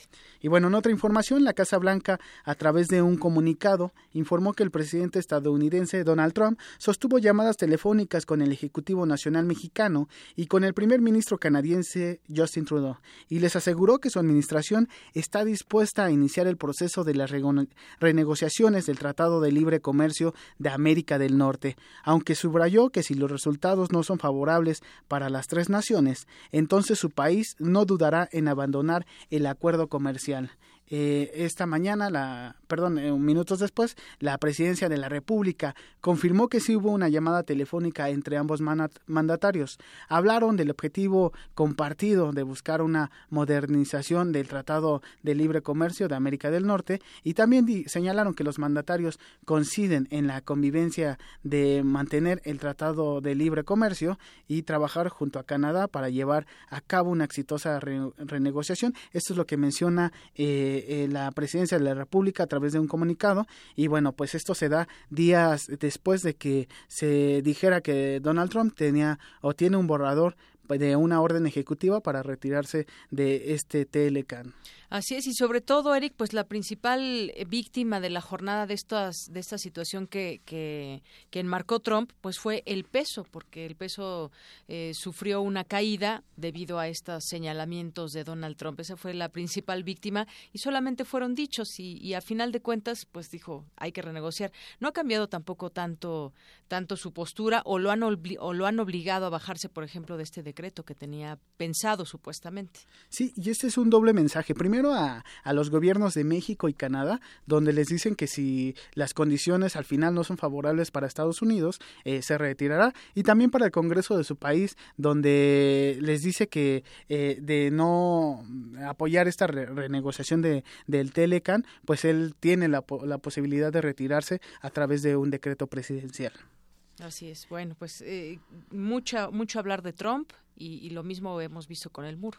Así es. Y bueno, pues también eh, un juez de, de, San Francisco, siguiendo con, con Estados Unidos, eh, allá en California, suspendió la orden ejecutiva que busca quitar fondos a las ciudades santuario que se oponen a colaborar con las autoridades eh, federales que detienen y deportan a migrantes. El juez precisó que Trump no tiene las facultades legislativas para arrebatar estos recursos, puesto que el Congreso es el único que tiene el poder de suspender este, esta ayuda que recibe Trump quiere que las policías locales funjan como instrumentos de los agentes federales que se dedican a la detención de migrantes. A través de su cuenta de Twitter, el mandatario respondió a este bloqueo y escribió lo siguiente. Primero, el noveno circuito bloquea la prohibición de viajes y, ahora bloquea mi orden sobre ciudades santuario. Ambas son decisiones, decisiones ridículas, así lo calificó.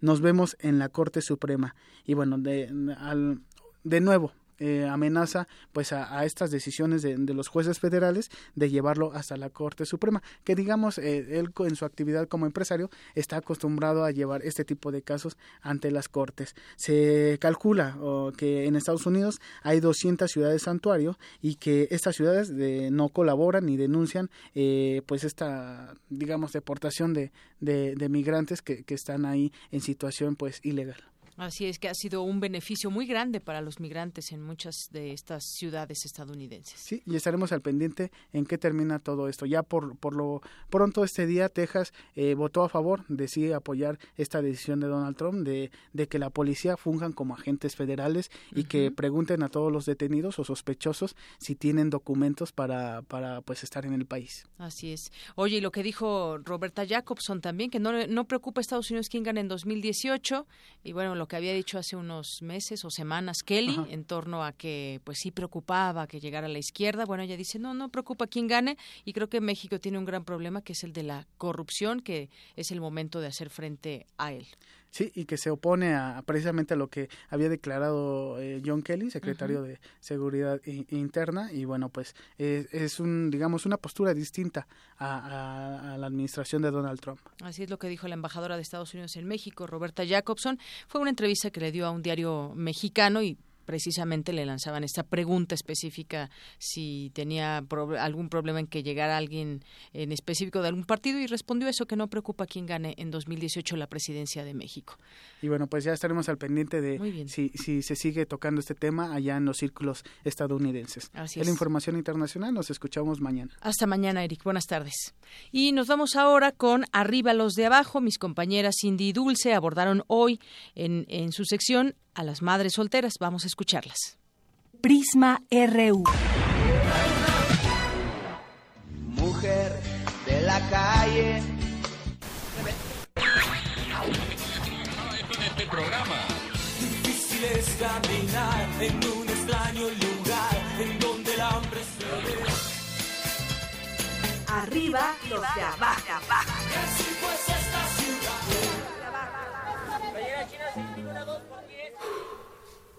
Brother, do you think they'll drop the bomb?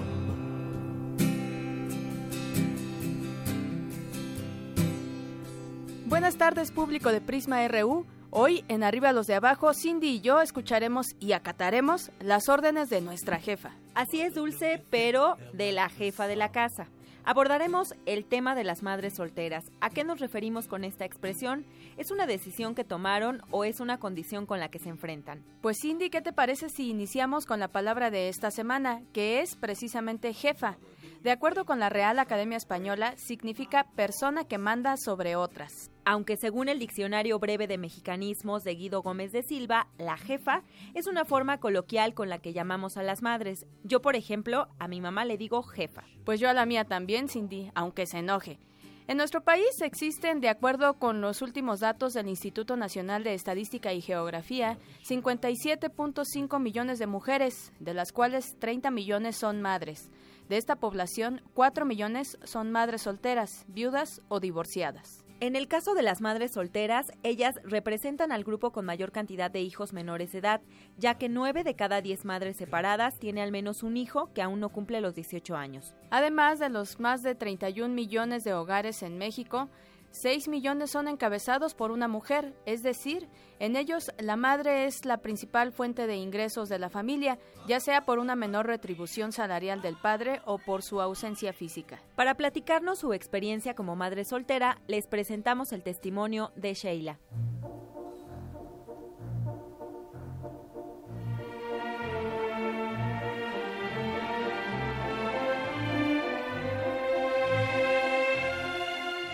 A muchas niñas aún se les vende la idea de que hay que buscar un príncipe azul y casarse con él, tener una familia y vivir así para siempre. pero ¿así sucede en verdad? No llega este, queriendo ser madre soltera. La situación en la que estuvo pues me puso en ese lugar y lo único que me quedó pues fue ahora sí que agarrar todo por los cuernos, pensar en mis hijos, en lo mejor que era para ellos, ¿no? Nunca había trabajado en mi vida. Fue una hija de, de familia. La persona que con la que me casé fue mi novio, entonces me daba mucho miedo pues a enfrentarme a la vida, ¿no? Salir a trabajar, pedir un trabajo, ¿no? Que me dijeran no. Afortunadamente no fue así, encontré un trabajo que me eh, ayudó en muchos aspectos de mi vida, tanto como para tener paciencia para mis hijos, eh, enfrentarme a la vida de, de, muchas formas, ¿no? Mm, me ayudó a, a soltarme, a tener más confianza en mí misma, ¿no? Sheila nos contó que por ese sueño llamado amor romántico dejó otros sueños. Ahora le parece un poco más difícil alcanzarlos, pero no imposible. Y conforme van creciendo sus hijos, ahora Sheila va teniendo nuevos sueños. Es difícil porque tengo un niño y una niña. Mi hijo está ahorita en la adolescencia, ¿no? Y es difícil que te llegue tu hijo y te pregunte, mamá, ¿por qué me está pasando esto, no? ¿Por qué tengo estas reacciones en mi cuerpo, no? Y que tú como, como mujer, porque no eres hombre y nunca las has vivido, pues tengo que, que estar investigando para ver cómo puedes este, explicarle al niño por qué su papá no está ahí, ¿no? Entonces no me quejo de, de, de ser soltera, pero más que nada esa es mi meta, ¿no? Sacar a mis hijos adelante, este, económica y moralmente.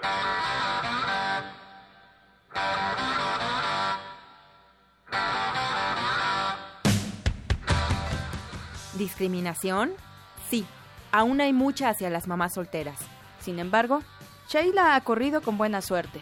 A mí no me ha tocado, al contrario, más que discriminaciones he tenido más este, personas que me admiran y me lo han dicho, ¿no? Yo te admiro porque eres fuerte, porque tuviste las agallas para salir adelante, porque no te tiraste. Eh, el ser mamá soltera no es un pecado.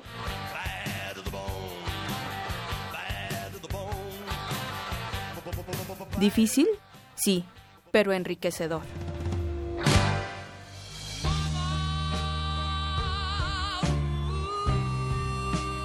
Cindy, auditorio de Prisma RU, tres de cada cuatro trabajadoras tienen al menos un hijo y la gran mayoría tiene en realidad dos trabajos. Uno, que es el que realiza dentro de la casa, que es elemental y que generalmente nadie lo quiere hacer, y el otro, que es el que realiza fuera del hogar. La situación conyugal de las mujeres influye directamente en su participación económica en la familia. Desgraciadamente algunas veces son señaladas y juzgadas como malas madres precisamente porque tienen que salir del hogar. Así es, Cindy, ¿qué te parece si escuchamos el análisis de la maestra Kenia Sánchez de la Escuela Nacional de Trabajo Social? Hay que decirlo, en países como el, el de nosotros, pues yo me atrevería a decir que esas, esa mayoría de familias monoparentales compuestas por una jefatura femenina, pues no, la mayoría no son actos conscientes, ¿no? Muchos de ellos son por otras circunstancias. Yo diría que todavía hay un aspecto simbólico que sigue pegando fuerte en, eh, al ver a una mujer al frente de su familia como proveedora, como jefa de familia y eh, sin el apoyo de una pareja.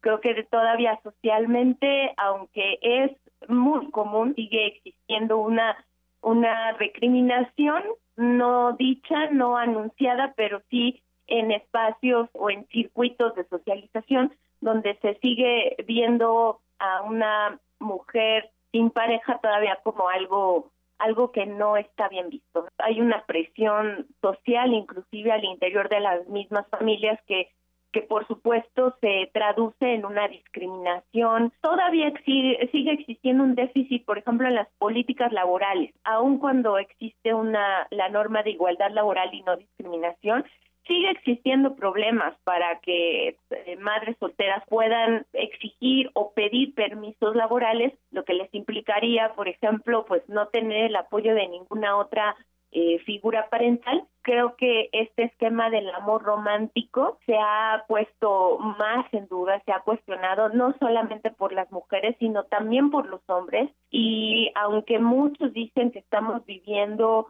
un deterioro, yo diría que no es un deterioro, eh, yo diría que es una mayor conciencia de cómo entramos a una relación de pareja, de cómo construimos una relación de pareja. Pues sí, Dulce, las familias están cambiando y por muchas circunstancias las mujeres se vuelven jefas de familia ellas solas. Pero eso no quiere decir que no hayan sido capaces de establecer una relación como se dice dentro de sus comunidades. Así termina hoy esta sección. Lo dejamos nuevamente con Deyanira Morán. Y recuerde, arriba los de abajo. Arriba los de abajo.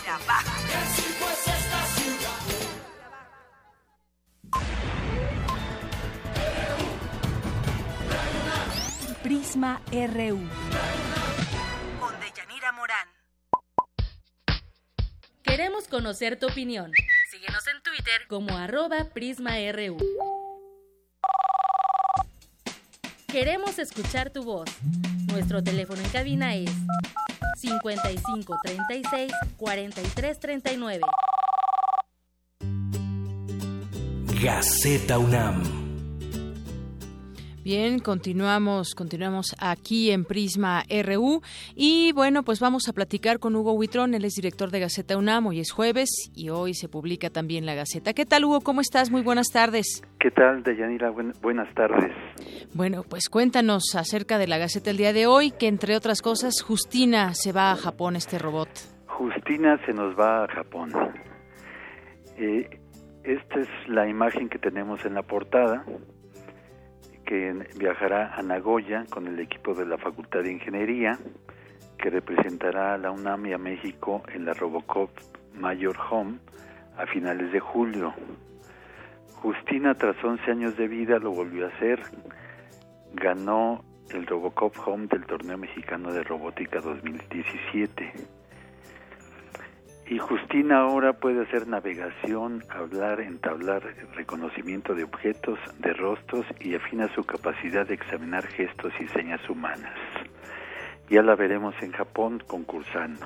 Muy bien. ¿Qué más? Cuéntanos, Hugo. Mira, en otra nota tenemos que la Asamblea Legislativa del Distrito Federal entregó hoy la Medalla al Mérito en Ciencias y Artes 2016 a cuatro universitarios. Ellos son Patricia Elena Clark, integrante de la Junta de Gobierno de la UNAM en Ciencias Médicas. En divulgación, a Julieta Fierro, del Instituto de Astronomía, y a Alfonso Escobar Izquierdo, de Investigaciones Biomédicas en Neurociencias. Y también de manera póstuma a se le entrega a Teodoro González de León, honoris causa de esta casa de estudios en arquitectura. En otra nota tenemos que la académica y musico- musicoterapista Adriana Sepúlveda emprendió hace do- 22 años un esfuerzo en la hoy Facultad de Música que ha derivado en dos pilares inclusivos, inclusivos educativos. El proyecto permanente para apoyar la formación musical profesional de alumnos ciegos y o débiles visuales.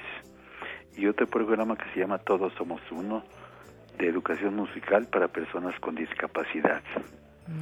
Actualmente la Facultad de Música no considera impedimento alguno que personas con discapacidad se conviertan en músicos profesionales exitosos.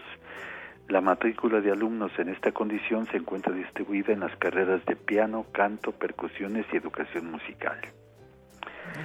¿Qué más, Hugo? En otra tenemos la inauguración del Laboratorio Universitario de, Res- de Resonancia Magnética Nuclear, una, una técnica muy poderosa que determina la estructura de biomoléculas y puede tener múltiples aplicaciones, por ejemplo en el diseño de nuevos fármacos o estudios a obras de arte. En cultura tenemos dos exposiciones que se presentan en el Museo Universitario Arte Contemporáneo. Una se llama una se llama Oscar Mazota, la teoría como acción, resultado de un, resultado de un proyecto de cuatro años de investigación del argentino. Su obra ha sido entendida desde el psicoanálisis y la crítica literaria. La segunda es una muestra de la estadounidense Jill McGee, que presenta 41 piezas mediante seis núcleos temáticos y la diversidad de lenguajes como instalación, pintura, documentos, correspondencia y escultura, relacionados con la obra del arquitecto mexicano Luis Barragán. Esto es lo que tenemos en nuestras páginas, aparte de otras cosas. Claro. Y- Muchos anuncios que también recomendamos ver a nuestro a nuestro auditorio, algunas convocatorias interesantes para estudiantes y académicos. Así es, Deyanira. Y pues muchas gracias, Hugo. Al contrario, Deyanira, y no se olviden que nos pueden seguir en gaceta.unam.mx, Buenas tardes y sean felices. Seamos felices. Gracias, Hugo. Buenas tardes. Buenas tardes.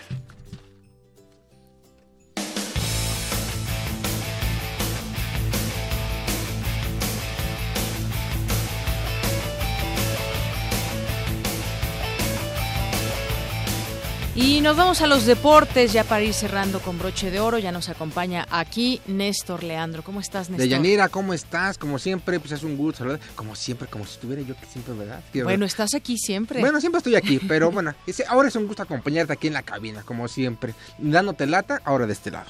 Muy bien, perfecto. A ver, danos lata con la información. Gracias, Deyanira. Fíjate que anoche pues, Pachuca se coronó por quinta vez en su historia como el vencedor de la Liga de Campeones de la CONCACAF. ¿Te acuerdas que te había dicho que pues, era un torneo? Un partido no pues, muy bueno. Pues molero, vamos a ver un partido molero. Bueno, un torneo molero, porque finalmente los partidos, los agarres, eh, los agarrones entre los partidos eh, de equipos mexicanos siempre salen buenos. Pero pues realmente es una eh, es un torneo que finalmente viene disputando los equipos mexicanos de unos años para acá. Con un gol del jugador Franco Jara, Pachuca ganó 1-0 a los Tigres en el Estadio Hidalgo, con lo que consiguió un boleto al Mundial de Clubes, ¿no? Pachuca ya, fíjate que se coronó en torneos anteriores, como en 2002, 2007, los 2008 tuzos. y 2009-2010, así uh -huh. que los Tuzos van a regresar al Mundial de Clubes, que finalmente pues, siempre que van, pues eh, como todos los equipos mexicanos, han sido pocas ocasiones, pero normalmente los regresan al primer equipo, al primer duelo, ¿no? Uh -huh. Pero bueno, suerte para los Tuzos, enhorabuena para el equipo de, de, de Hidalgo que están haciendo bien las cosas. Muy bien.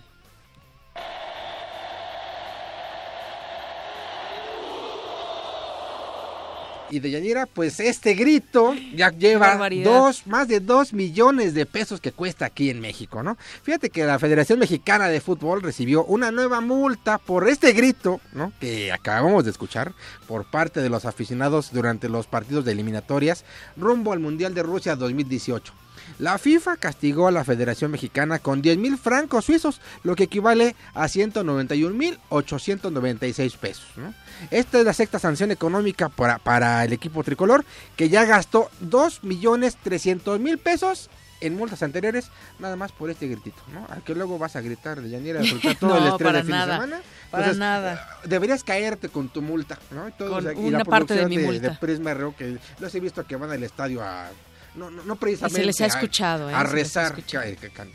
Pero Muy bueno, bien. entonces eh, se abre nuevamente el debate, ¿no? O sea, ya es, eh, si es eh, homofóbico o no homofóbico. Estamos convencidísimos que Sí. es un grupo o es un eh, canto, un grito homofóbico, pero finalmente va a costar mucho trabajo y mucho dinero erradicar ¿no? esta Sí, costumbre del mexicano, esta mala Claro. costumbre. Sí, sí va a costar mucho trabajo. Siempre es como con toda la afición y muchas personas y al calor del, del partido, pues se grita. Y la palabra. justificación del así somos los mexicanos. Exacto. Esa es una justificación muy barata. Ni que- hablar. que- muy barata que contrasta con lo que está costándole a la federación. No los mexicanos, ¿no? Le cuesta a la federación. Y fíjate también que el torneo de la Copa eh, de la Liga MX Femenil, ya hay- va a haber torneo de, de chicas, ¿no? Así para que tomes también este partido de Yanira, ¿no? Este, este año comienza. Se va a disputar de manera oficial del 2 al 16 de mayo con la asistencia de 12 equipos, ¿no? Que disputarán el certamen del 2 al 6 de mayo en las instalaciones de la Federación Mexicana de Fútbol allá en Toluca. Hasta ahora, cuatro de los dos equipos que, eh, que van a participar han contratado a mujeres como directoras técnicas. Por ejemplo, las Cholas de Tijuana, ¿no? Estarán dirigidas por Andrea eh, Rodebau. Morelia tendrá a Verónica Méndez y con Pumas, ¿no? Nuestras Pumas se encuentra Ileana Dávila, ¿no? Mientras Eva Espejo estará con Pachuca. Así que, pues ojalá que nuestras universitarias, ¿no? Nuestro representativo también tenga buena Claro, suerte. muy buenos torneo, ¿no? Y también fíjate que del 4 al 7 de mayo, la Ciudad de México va a ser la sede del torneo Lorena Ochoa Match Play, evento de clase mundial que va a reunir a 64 de las mejores golfistas del mundo, ¿no? 20 de las cuales están posicionadas eh, dentro del Rolex Women's World, ¿no? Es el mejor ranking para las mujeres, ¿no? De eh, donde se cataloga a estas mejores tenistas. En el marco de este torneo, esta Lorena Ochoa, recordarás, ¿no? Sus múltiples triunfos, pues va a celebrar su ingreso al Salón de la Fama del Golf, que tendrá lugar en septiembre, con una exhibición que va a llevar por nombre Hall of Famer Celebration, donde la tapatía jugará al lado de las campeonas mundiales Annika Sonnenstam, ¿no? De Suecia, Seri Pak de Corea del Sur y Julie Kinster de Estados Unidos. Y también, fíjate que después de 15 meses de haber estado ¿no? alejada de las pistas por una sanción de dopaje, ¿no? Todos los hombres que nos gusta el tenis, todos los hombres, Don Agus, todos los hombres que Sí, eh, te celebramos mucha esto, ¿no? atención, ¿eh, Donald? Estamos eh, celebrando este regreso. La tenista rusa María Sharapova. Sabía que reapareció el día de ayer con una victoria sobre la italiana Roberta Vincia, ¿no? El marcador pues terminó 7-5 en favor de Sharapova. María Shara- Sharapova pues se va a enfrentar ya en octavos de final contra su compatriota Ekaterina Marakova, que tampoco canta mal las rancheras, pero Y se deleitarán pero cuando el, jueguen el estas gusto- el agente, deportistas. exactamente, el, el público culto, conocedor de Radio UNAM y que le gusta el tenis, se inclina por María Sharapova. ¿Quién sabe por qué? Sí, quién sabe, ni idea. Y a mí, Nada fíjate- más falta verlas, ¿no? En, en físico y ya se Ah, darán no, no, porque Bueno, eso es, eso es- pero el, el arte del tenis que es, es- es Claro, otro, es otro nivel. Oye, y fíjate que Paola Longoria también, estamos en Notas de Mujeres, enhorabuena. Eh, Paola Longoria buscará finiquitar su octava temporada como número uno del Tour Femenil Profesional de racquetball, de racquetball en casa, ¿no? Y su próximo reto va a ser pues del 5 al 7 de mayo en Guadalajara con el abierto que lleva su nombre precisamente, ¿no? Va a tratar de darle ese jalón que a ella le falta una gran para ganar en casa. deportista, ¿eh, Néstor? Una gran Exactamente, ¿no? Ahora sí que una persona que ha puesto, una mujer que ha puesto también el nombre, eh, el nombre de México en alto, ¿no? Además del suyo que también ella, a ella le ha costado. Claro. Y Deyanira, hoy para todos los amantes de la NFL, pues va a ser un gran día, bueno, eh, para los que son realmente seguidores. Como porque- tú. Sí, también, yo todo lo estoy esperando en la noche, ¿no? A ver, me voy eh, a desvelar un poquito, a verlo en la tarde, noche, un, un ratito, porque fíjate que hoy va a ser la primera ronda del draft 2017, ¿no? Eh, obviamente, pues los cafés de Cleveland tienen mano en este, en este draft, los 49 en la segunda y los Osos tendrán la tercera. Son los equipos con estas tres primeras selecciones globales del draft y tienen en su mira como necesidad principal reclutar a un coreback, los 13, por lo que no es difícil pensar que al menos dos de estos iniciales reclutamientos globales sean pasadores. Seguramente van a llevarse un coreback de los dos porque están urgidos los tres de corebacks. Michelle Trubinsky, eh, Deshaun Watson, Patrick Mahomes y Deshaun Kisser son los prospectos más mencionados para salir antes que el resto ¿no? de estos pasadores. Los demás tienen para tienen condiciones necesarias para salir a mediados de la primera ronda, ¿no? O sea, seguramente eh, van a estar peleados por ahí. Peleándose. Ujú. Estos eh, jugadores que te acabo de mencionar son los van van a ser los, eh, los más peleados al- en estos momentos. Pero estos cuatro corebacks tienen detalles que todavía tienen por corregir, ¿no? Eh, Trubisky pues no tiene el mejor trabajo de pies, finalmente. Watson entrega mucho el balón, ¿no? De hecho, la transición de Mahomes del sistema que tuvo en Texas Tech a la NFL podría ser un problema. Y Kaiser se, se cayó cuando Notre Dame comenzó a perder partidos, ¿no? Entonces, finalmente, muchos, muchos jugadores novatos pues resienten, ¿no? El paso a la NFL y sobre todo más que el paso del sistema, también resienten la presión. No es lo mismo jugar colegial que jugar ya en, en la NFL. En las grandes ligas, claro. Exactamente, ¿no? Ahí te hace una seña el productor. Y este, fíjate que las salas cerradas de este año también muestran dotes, ¿no? Howard eh, Noku y Engram eh, podría salir sin problema entre los primeros 50 elegidos. Y también fíjate que la FIFA dice, ya basta de tantos, no era penal, ¿no? Finalmente Gianni Infantino, presidente de la FIFA, confirmó que se va a usar el video arbitraje en los partidos de la Copa Mundial de Rusia en 2018. Infantino explicó que habrá video arbitraje porque tanto espectador como árbitro podrán ver cualquier jugada que sea clave para el desarrollo de un partido de fútbol. Así que, pues ojalá, ¿no? Esto ya eh, beneficie a los partidos y a los, eh, sobre todo a los equipos que sean Así siempre es, perjudicados. Y jugada- jugadas polémicas que queden completamente claras. Pues finalmente, ¿no? Pues ahora sí que, pues muchas gracias, Deyanira. Esta es la Gracias información a ti. y yo me voy, pues, eh, con el gusto de haber estado aquí. ¿Qué dijo, dijo hace rato el productor Rodrigo? Que como habías eh, puesto esta frase de eh, eso, Ah, que eh, ya iba a ser tu último programa. Eh, Rodri. No, eh, bien. Muchas gracias, Deyanira. Gracias a ti, Néstor. A ti, Néstor tarde. Leandro.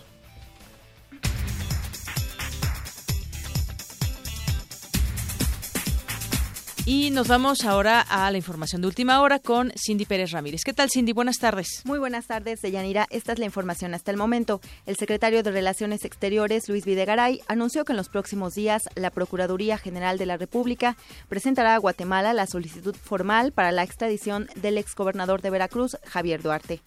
La Fiscalía Especializada para la Atención de Delitos Electorales citó a la excandidata de Morena, Eva Felicitas Cadena Sandoval, para que declare por el dinero que recibió presuntamente para entregar a Andrés Manuel López Obrador.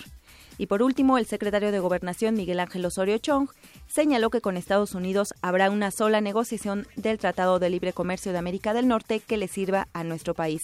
Hasta aquí el reporte de Yadira. Gracias, muchas gracias Cindy Pérez Ramírez y nos despedimos, llegamos al final de esta emisión. Muchas gracias por su atención. Gracias a todo este equipo que forma parte de Prisma RU. Yo soy Deyanira Morán. Hasta mañana. Muy buenas tardes.